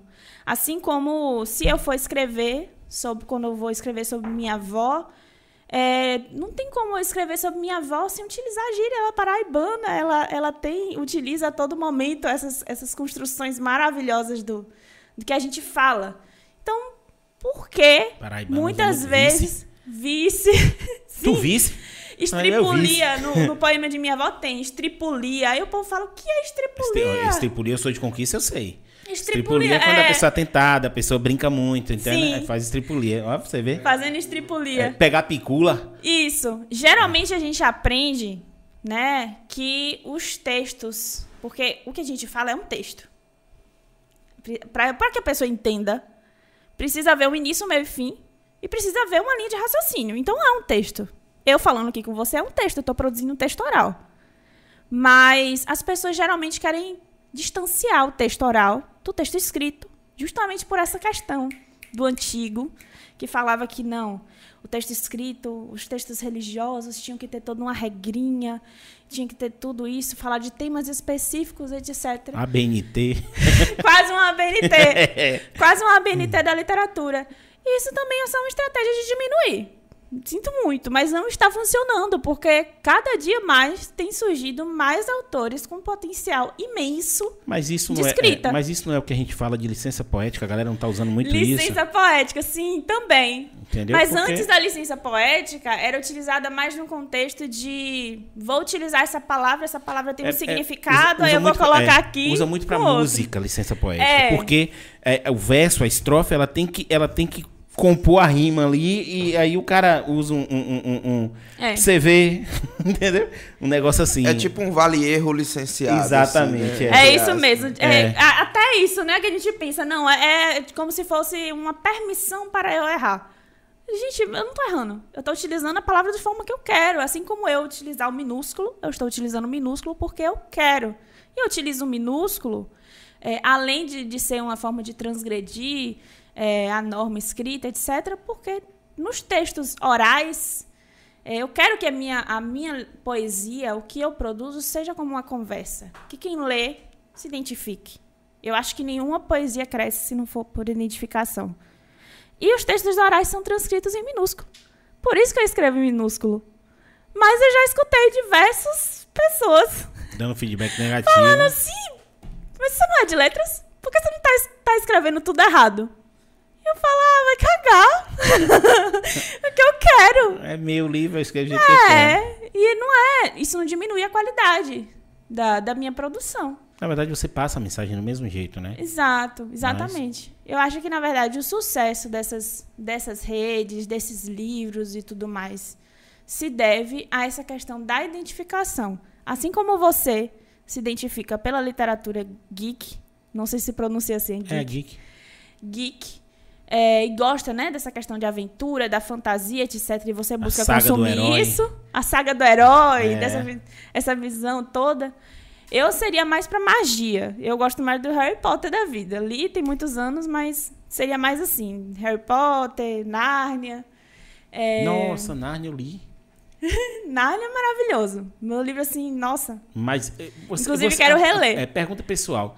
Quando você lê o livro e assiste o filme, não faça essa pergunta, não. eu faço porque assim me irrita, me irrita. E assim, eu li a saga Crepúsculo toda. Eu sou meio assim de, de, de pegar. Porque assim, é como a minha área é comercial e é muito agressiva essa parte comercial. Eu tento, eu comecei a ler coisas fora, entendeu? Justamente para justamente para sair um pouco dessa parte Sim. administrativa, vendas, loucura, meta, vai, Sair da cobrança. realidade, Sair realmente. da realidade. E aí eu li aquela saga Crepúsculo. Eu ganhei. Ganhei. Saga toda. Quatro, quatro livros, quatro, quatro, quatro livros. E aí você lê, você imagina que como é uma história, é é uma história, é, você vai imaginando o rosto das pessoas, você vai criando aquele cenário, você vai, principalmente em livros que descrevem muito um- um- um- uma cena. Então você vai, Sim. quando você assiste o filme e vê que cortaram um monte de parte, e vê que o povo não é nada daquilo que você pensou, mas me dá um nervoso. Olha, eu costumava ficar muito revoltada. Até o dia que eu fiz um curso na, na UESC, inclusive, de legendagem. Porque uma das coisas, em segundo lugar, que me revoltava mais era quando eu ia assistir um filme e aí eu via que fulano tava falando alguma coisa e na legenda tava outra, principalmente xingamento. Eu não entendia por que tira o xingamento. Isso aí não faz sentido nenhum. O cara falou uma coisa tá falando outra. Só que no curso de legendagem, eu entendi que existem muitas coisas por trás, existe um tempo de leitura, o, o olho, né? Tudo isso é calculado. é, e existem muitos processos. Ah. E cada empresa de legenda também vai autorizar determinadas palavras. E por isso as legendas são tão diferentes. E geralmente as, as legendas independentes têm o palavrão e, por exemplo, as oficiais não têm. É, no caso de adaptação do filme, eu acho que o que acontece é que a gente não entende que é outra obra. É outra coisa. Geralmente a gente quer que seja igual. E eu entendo que a gente quer que seja igual. Porque eu, principalmente, quando eu vou ler, eu vejo o filme e falo, nossa, eu vou ver aquele personagem, como visualizei. Mas, cara, Frustra. é, a gente tem que entender, realmente é difícil. Eu reconheço que é difícil e já passei muito ódio por isso. Mas a gente tem que entender que é outra obra. Ela só é uma inspiração daquele livro. É uma, mas adap- é, é uma outra adaptação. É uma adap- adaptação. É uma adaptação. Justamente. Entendeu? Eu Às só vim vezes é uma entender- adaptação bem tosca. Mas ainda assim, é uma adaptação. É, esse lance da adaptação, eu ainda me, me deixa com raiva, mas eu compreendo, porque, por exemplo, quando você lê muito quadrinho, eu leio muito quadrinho, então que você vai para a série ou para o filme, às vezes é completamente diferente. Ó, a, a heroína do quadrinho é, era, É era, uma- era uma mulher que tinha esses poderes. A do filme é um homem que tem poderes completamente separados. Você fala, Sim. gente, peraí, o que está acontecendo? Sim, E aí você começa a entender que tem muita coisa por trás, adaptação. a- a- a- adaptação. E, inclusive, é, existem também as opções do diretor, da, da, da equipe Questões envolvida. comerciais, também. Comerciais. Eu acho que isso aí é que é o. Porque você coloca uma obra igual a do quadrinho, o cara pensa, ah, se eu já li o quadrinho, eu vou ver pra quê no filme? Então vê alguma coisa Exato. diferente, Aí vem entendeu? a adaptação. Mas eu Exato. acho que o comercial também puxa muito no lance de, de- do, do- do- dessas adaptações dos autores, de, de falas, de. Hoje, hoje, por exemplo, você vê um Oscar da vida que filmes que. E aí eu acho importante. Filmes que nunca ganhariam Oscar Aham. ganhando. Aí eu tenho dois pontos. Um eu concordo, entendeu? No seguinte sentido, que essa, entenda. Você você ser engraçado, você é uma pessoa engraçada. Indifere se você é negro, branco, latino, asiático, isso é engraçado. Mas você estar no filme porque você é negro e você precisa ser engraçado, aí eu já não concordo. É. Por quê? Porque não é engraçado. Tá entendendo? É, é você tá- o querer cara- forçar uma coisa. O Oscar foi basicamente isso que aconteceu. O Oscar forçou o politicamente correto total do mundo. É, na verdade, reparação, né? Porque o Oscar sempre foi considerado como um, um rolê é, racista, não sei o quê, que não considerava, não, não. Então foi uma forma de reparar e que não funcionou. No Não caso. funcionou, porque pegou muito pesado. Entendeu? Tipo assim, filmes que não ganharia de jeito nenhum um Oscar. Ganharam, beleza. Aí meu ponto é, eu acho correto trazer esses filmes para o debate. Eu acreditaria no Oscar melhor, entendeu? Por exemplo, se, se a votação não fosse feita por um, por um júri específico da academia. Sim. Entendeu? Se fosse feito pelo povo mesmo. Ó, entrei Sim. na internet e vota. Sim. Entrei na internet e vota. Tá entendendo? Aí eu acreditaria no Oscar, porque ali tem muita coisa política por trás. Entendeu? Você viu É. nesse Oscar agora. Mas é, é isso que eu tô dizendo, eu concordo, porque esses filmes têm que ser divulgados e tem que ser, a galera tem que assistir até para dar uma opinião e eles têm que estar nesse meio, mas eu não concordo com o jeito que foi feito, porque eu acho que força muita barra. É porque assim como na música, existem é, cantores que produzem músicas não porque gostam daquele gênero, e sim porque sabem que vai vender e dar dinheiro. No, na questão do filme, mesma coisa, a questão comercial. Né? Que eles vão colocar determinados é, personagens, determinados roteiros, determinadas roupas, né? É, enfim, toda uma construção com um objetivo específico. E geralmente, principalmente os filmes americanos, o objetivo é vender. Todo filme americano tem uma bandeirona americana em todo tamanho lá, tu viu? É um nacionalismo que eu É, fico. Os caras.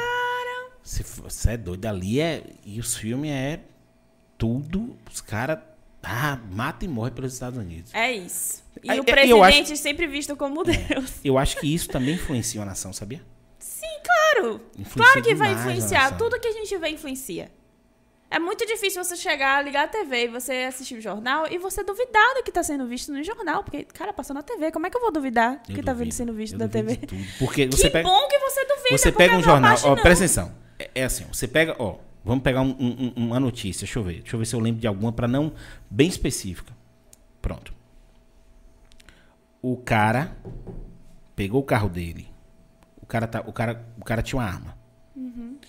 Aí a polícia parou ele na rua, tomou a arma dele, porque ele tava com porte vencido. Ele pegou um carro, foi até Brasília com arco e flecha, uns porretes na mão. Não sei a loucura da cabeça dele. E ele invadiu o espelho d'água do Supremo Tribunal Federal. Superior Tribunal Fe- Federal, o STF. Diz ele que ia matar os ministros. Globo dando a notícia. Apoiador de Bolsonaro invade é, é, espelho d'água do STF para matar ministro. SBT dando a notícia. É, foi, gente? É, tipo assim, o cara. A mesma notícia com filtros diferentes. Ó, mas a chamada que mata, porque depois ele não se retrata, ninguém se retrata mostrando. Não, mas o objetivo é não se retratar mesmo. Exatamente. Aí, ó, ó, do SBT. O SBT tá apoiando, tá apoiando o presidente, né? Porque o, o filho de. de- de- Sim. o, o, o, o genro de. De Silvio Santos é do, do ministério, é, tá recebendo Aham. a grana da- do, do caramba. Eu, eu suponho, viu? Pra não tomar processo. A gente é pequenininho, ninguém vai dar processo na gente ainda não. Aí repara, Quando você STF. crescer, o povo vai retomar esse vídeo. STF, mas eu tô falando. Eu, é, como é que é? Fala. É, tem uma palavra que você. Supostamente. Supostamente. Essa palavra anula Ah, tudo. Hum. Olha a notícia do SBT. STF faz tanta coisa errada que as pessoas estão tentando invadir o STF para matar os ministros. Aí você fala, peraí. Como é que é isso? Tá entendendo? Assim, um colocou o STF como culpado, o outro colocou o presidente como culpado. Eu gosto do jornalismo opinativo. Eu gosto. O cara dá a opinião dele ali, mas primeiro lê a notícia. A notícia é: homem invade espelho d'água do, do, do, do STF e tenta, pra- para tentar agredir ministro. Acabou. Acabou isso. Não existe mais isso. Aí, aí, aí vem a, a, a mídia. A mídia ela não entendeu ainda o cenário que está acontecendo. Eles estão entendendo. Eles começaram a entender agora. Há um ano atrás eles começaram a entender. Tanto que eles estão tentando arrastar a internet para dentro da TV. Todo programa tem um influencer, todo programa tem um YouTube, todo programa tem alguma coisa na internet. As televisões estão indo para a internet, entendeu? Você e tá aí as entendendo? pessoas que eram preteridas, tipo o youtuber, que era visto como uma pessoa que não tem o que fazer, vou produzir vídeos. Aí hoje, não, o youtuber é tal, é fulano de tal, tem não sei quantos milhares de seguidores. Aí coloca, colo- coloca o status de alguém, né? Antes ele não era ninguém. Exatamente. Aí Você agora é importante. Blogueiro antes, blogueiro, entendeu? Blogueiro, não sei o que, não sei o que. Aí você fala, gente, é- por que diminuir a pessoa como blogueiro? Blog é legal, informa. Se ele estiver fazendo Sim. um jornalismo bacana, ok, entendeu? Mas a gente perdeu aquela. Eu acho que a gente perdeu aquela referência de TV. Pelo menos, pelo menos na minha bolha. Entendeu? Aham. Porque eu ainda acredito que o seu João, Dona Maria, só vai pela TV. É Entendeu? isso, a maior parte hoje em dia. Ou pela TV ou pela rede social. Por isso que a fake news tá aí. Pra provar, né, que É outra coisa que. é outra as coisa- correntes de Ó, WhatsApp. não, é outra coisa que eu não consigo Grupos entender. de família, por favor, parem de disseminar. Não, a gente, a gente falou, a gente falou, a gente no grupo da minha família parou isso. Eu falei, para. Glória! Porque uma coisa é o seguinte, a oração, todo dia de manhã, meu irmão ou minha mãe bota a oração, e aí a galera, amém, amém, Pepe e tal, bom dia, a gente começa a conversar. E eu sou o perturbado, né? Da, da- eu sempre entro pra Sim. bater, eu sempre entro pra tirar sarro da cara de alguém, mas antes saíam as fake news pesadas. Então a gente decidiu não botar mais negócio de política, dessas coisas no meio, entendeu? Ali do, do, do- Porque geralmente tudo que vinha. Aí eu fazia o seguinte, ó. Eu via a notícia, aí eu entrava no, no, no site, geralmente não tinha a notícia daquele site, porque a galera pega a, a, a, a, marca d'água e bota pra ficar verídico. Aham. Aí, ó, fake news. Ou então eu botava, quando a notícia saiu, eu falava bem assim, ó. Aí eu pegava a notícia do, de três, três sites ou quatro sites diferentes, entendeu? E jogava lá. Falava, lê aí, e aí você tira essa interpretação. Porque aqui Geralmente as pessoas não querem ler. É isso. é, é, é, É o é fruto da ignorância. As pessoas querem facilidade. Por isso que a fake news se propaga tão rápido. Porque geralmente em uma frase fulano consegue uma informação e geralmente as pessoas não querem acessar para ver se aquela, aquela informação é real. Nunca. Isso sobre tudo. Sobre vacina, sobre saúde, sobre educação ou sobre a vida dos outros. Artista, principalmente, fofoca. As pessoas não querem saber. Tanto de artista que morreu nessa quarentena, só misericórdia. Isso de, de, de verídico, né? E isso porque criaram. Só porque fulano deixou de postar nas redes sociais. É, e infelizmente as pessoas acreditam.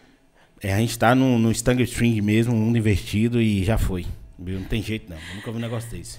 Sim, mas vamos falar desse livro seu. Ó, eu sei que muita gente tem vontade de escrever, entendeu? Por exemplo, eu já tive várias vezes. Eu escrevo, eu assim, eu sou criativo, é, eu já eu, eu tenho algumas coisas na gaveta, entendeu? Alguns poemas, alguns versos, é, algumas músicas. Eu tenho uma- umas coisas. Inclusive, pedi pro meu amiguinho ali gravar duas músicas pra mim ele só cagou, cagou pra mim e não fez. Né, Otávio? Tadinho. Pedi pra fazer, pedi pra gravar duas músicas. Escrevi duas músicas, a letra. Ainda falei mais ou menos a melodia, como funcionava, ele só cagou na minha cabeça. E aí, eu quero que agora você me diga o seguinte: se você puder, entendeu? Até pra galera que tem vontade, poder fazer também um, um sistema desse. Quanto custa pra fazer um livro desse? Sim. Entendeu? Assim, quanto custa? Qual- é, eu sei que você falou da questão da vaquinha, mas tipo, você não falou quanto você conseguiu arrecadar para poder Aham. fazer.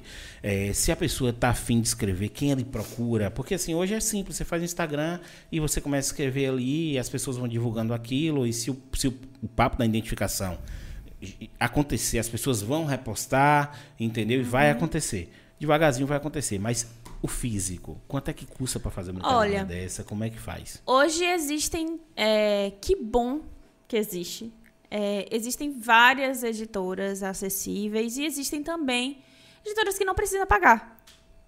Editoras independentes que você é, manda seus textos, mas nessa modalidade dessas editoras independentes você também não recebe nada. Porque o, o objetivo é divulgar seu trabalho, então é, o custo que eles teriam né, na venda dos livros seria para ressarcir né, o valor que eles Que foi investido. que foi investido. Então existem editoras dessas pequenas, né, que não cobram para autores independentes. Então você manda seus textos, eles passam por um processo, né, de, de revisão, eh, de aprovação. Se for aprovado, passa, né, para processo de, de ver a diagramação do livro, etc. E existem editoras que são independentes, que abraçam eh, esses autores menores, que nunca foram publicados como, como eu tinha sido, né? É, que são custos variados. Por exemplo, existem editoras que você, com 500 reais, consegue publicar um livro.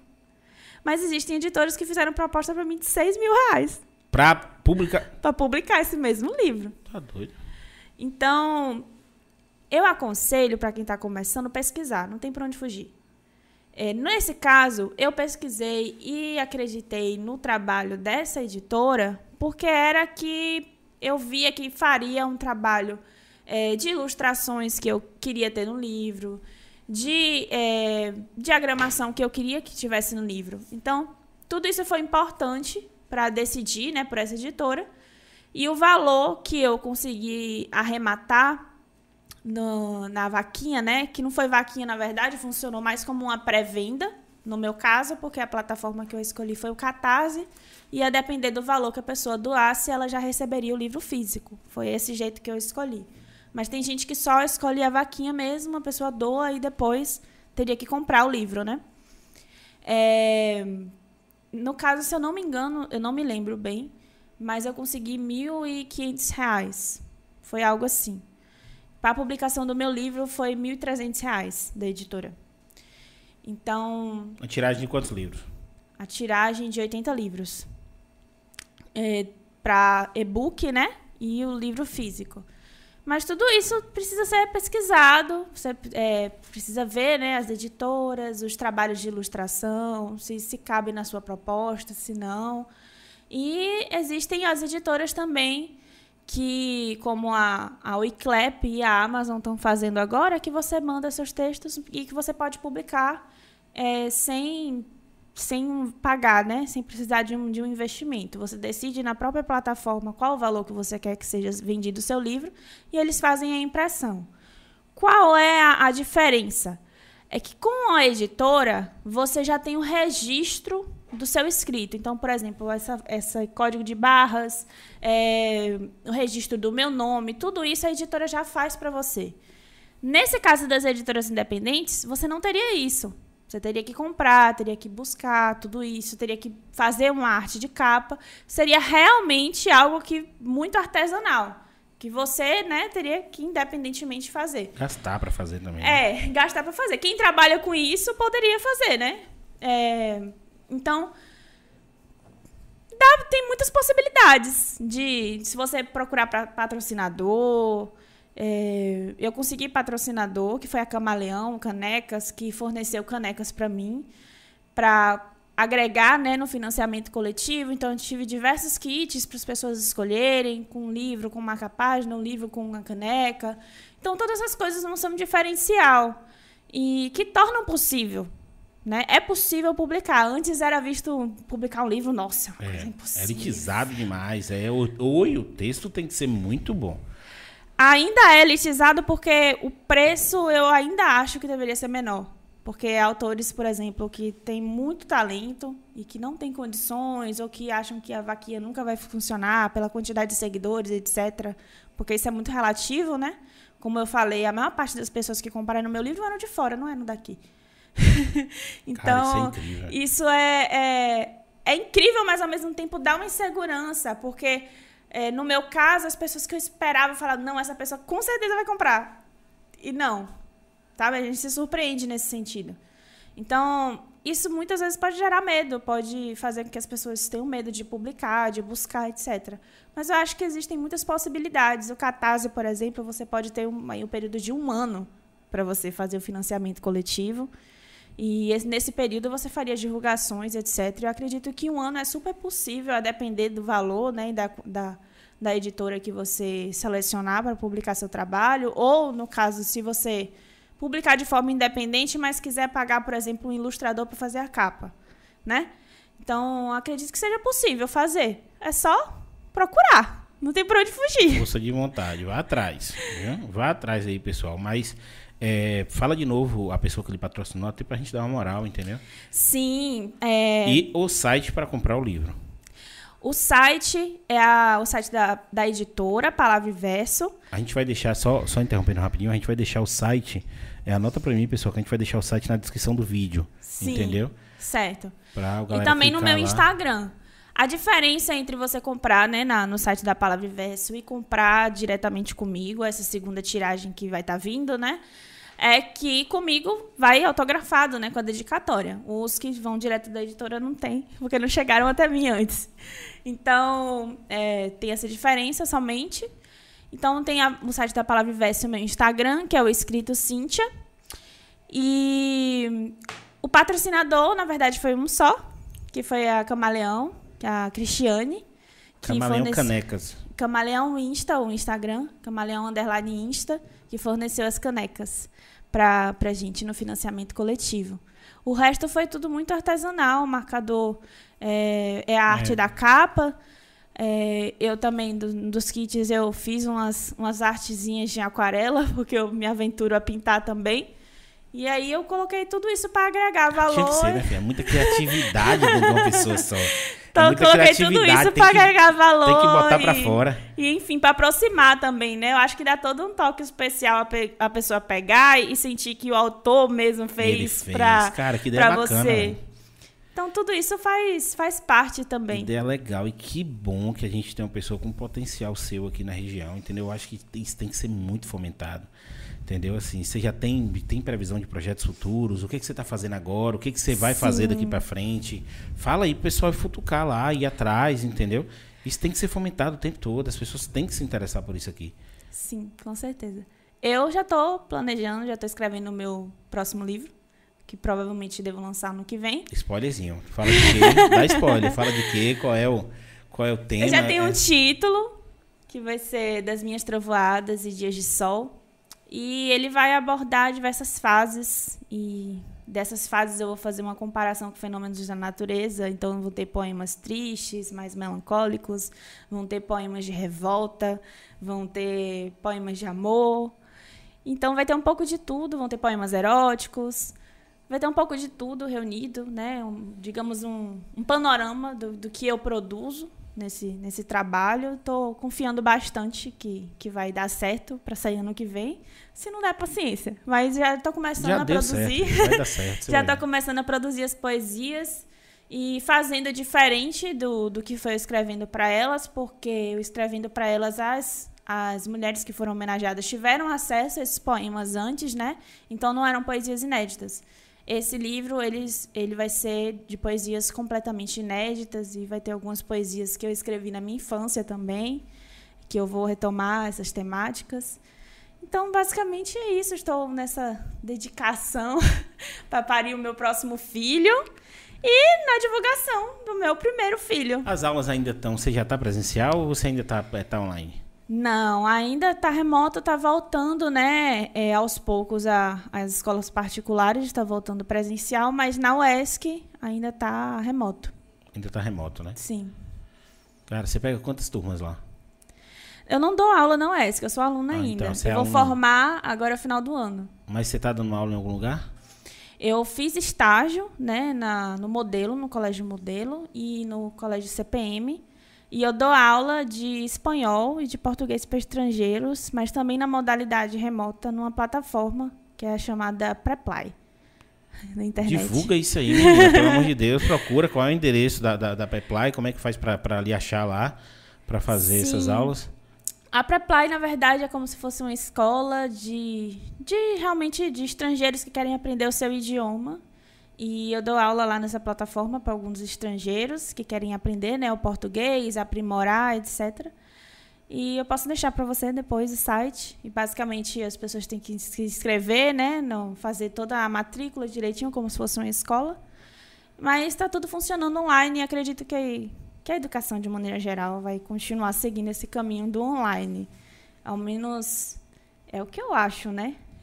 Não, é, Vamos é, ver. assim, muita, muita, muita, muita escola particular, principalmente de, de, de línguas estrangeiras, perceberam que não fez muita diferença o fato de estar lá. Só, quer dizer, a diferença de O custo, custo é é bem menor. monstra, entendeu? O custo é menor, eles gastam menos e, E acabam ganhando, ganhando mais. Porque, né, se o custo é menor e Eles continua conseguem, pagando é, a mensalidade, então... Eles acabam ganhando mais, então eu acho que assim. E as, as empresas estão no mesmo, no mesmo pegada. Sim, Eu vou dizer uma coisa pra você. Eu não acredito é, empresas que faziam, sei lá, 5, 10 reuniões, 12 reuniões no ano, entendeu? Que tinha que ir uma vez no mês. E hoje você percebe tudo online. Sim. Já era. Não Sim. vai mais de jeito nenhum. O cenário mudou completamente. E não retorna. Porque o cara fala, poxa, para trazer todos os gestores de minha empresa para uma reunião de, de, de- de apresentação de resultado, eu gastava 50 pau, entendeu? Entre passagem, hospedagem, PPP, isso tudo. Aí o cara fala, vamos fazer online. Gastou É. quanto? nada, nada. Nada. Aí o cara fala... Só Wi-Fi. Aí o cara fala, Ei, já pagava a mensalidade, e o cara fala, peraí.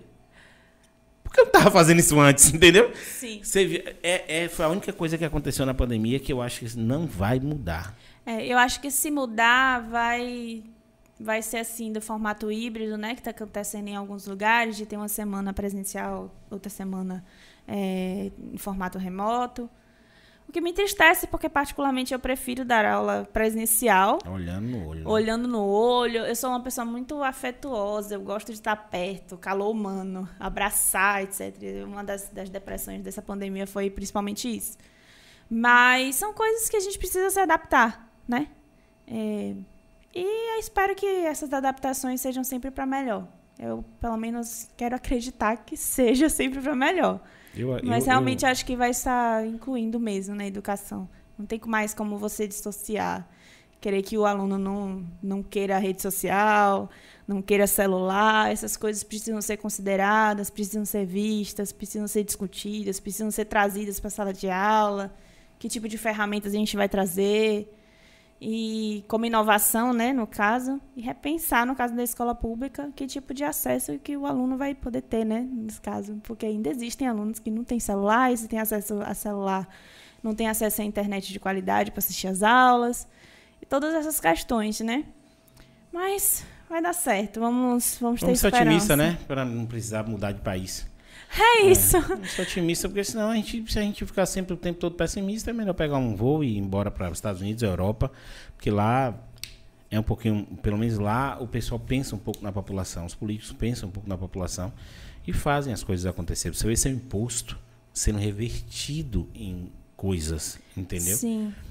Então, assim, é. é Como a é- pandemia ela foi não solucionada, né, mas estratégias, né, fizeram com que as mortes diminuíssem, a vacina chegasse de maneira mais rápida, né? Tudo isso entristece, né? A gente não ter tido acesso dessa forma, mas vamos ver aí. Eu, eu, eu tinha uma relutância, mas muito grande, em usar essa palavra genocida. Eu relutava porque banalizou também o fascista, o comunista. O, é assim, se você é. Ah, eu, go, eu sou liberal, eu gosto do livre comércio, acredito em um, em um, em uma- que o Estado mínimo e eficiente ele, ele é muito melhor porque sobra grana para investir na população. Fascista! Aí você fala, por quê? Aí você fica assim, ué, por que eu sou fascista? Você fala, pô, eu acredito em renda mínima, eu acredito que esse programa social de renda mínima. Comunista! Aí você fala, gente, pera aí, eu não sou uma caixinha de bombom, não. Eu posso pegar na prateleira, pegar na outra e, e, e montar o meu combo, entendeu? E aí, banalizou muito as palavras. Porque assim, quem fala isso realmente não, não, não sabe a história, o que é um fascismo. Não sabe o significado geralmente, né? Não sabe que o fascismo matou muita gente, não sabe, tá entendendo? O comunismo matou muita gente. Não, ah, chega da preguiça desse povo. Mas a palavra genocídio eu ficava, porra. Mas chegou num determinado momento que você fala. Não É tem. isso. A etimologia da palavra, o significado, ela se aplica muito naquele, nesse cenário. Entendeu? E você fala, caralho, não tem pra onde correr. O cara é genocida. É isso. Entendeu? Mas é isso aí, filha. Mais um beijo pra alguém. Beijo pra Geisa. Pera aí. Mandar um beijo, Beijo pra pra Geisa, é. Mandar um beijo pra Geisa falando, Geisa, ó. Valeu, viu? Conversa super top aqui, viu? Com sua, com sua. Não é nem vizinha, né? Mora na mesma casa. É prima. É, é prima, mora na mesma casa. Mas você quer falar mais alguma coisa? Mandar um beijo mais pra alguém? Fica à vontade, o palco é Não, seu. eu quero agradecer pela oportunidade, pelo espaço de conversa realmente, né? Divulgar meu trabalho e também refletir, é sempre importante. E que a gente espalhe, né, realmente literatura, espalhe poesia, incentive. Espero que essa conversa, para quem assista, sirva disso, né? Como reflexão, como incentivo. Quem quiser me segue. Eu sou sempre aberta para o diálogo, para conversas, para trocas. E basicamente é isso. Agradecer pela oportunidade. Gostei muito de estar aqui. E o livro também já tá, né? Já foi divulgado. Quem quiser adquirir, é, autografado ou não, é só entrar em contato, chamar um contatinho. Pessoal, todas as redes sociais, a- o site, tudo isso vai estar na descrição do vídeo e na tela, aparecendo o Instagram. Então, assim, entra lá no Instagram de Cíntia, segue ela, viu? Entra no YouTube, se inscreve, ativa o sininho, dá aquele joinha, compartilha o vídeo, ajuda a gente, projeto local, viu? Que logo, logo, a gente, logo não, né? Logo, logo a gente começa com as lives e o negócio vai acontecer diferente. Mas valeu, é isso aí. Muito obrigado por você ter vindo, viu? Valeu, Obrigada gente.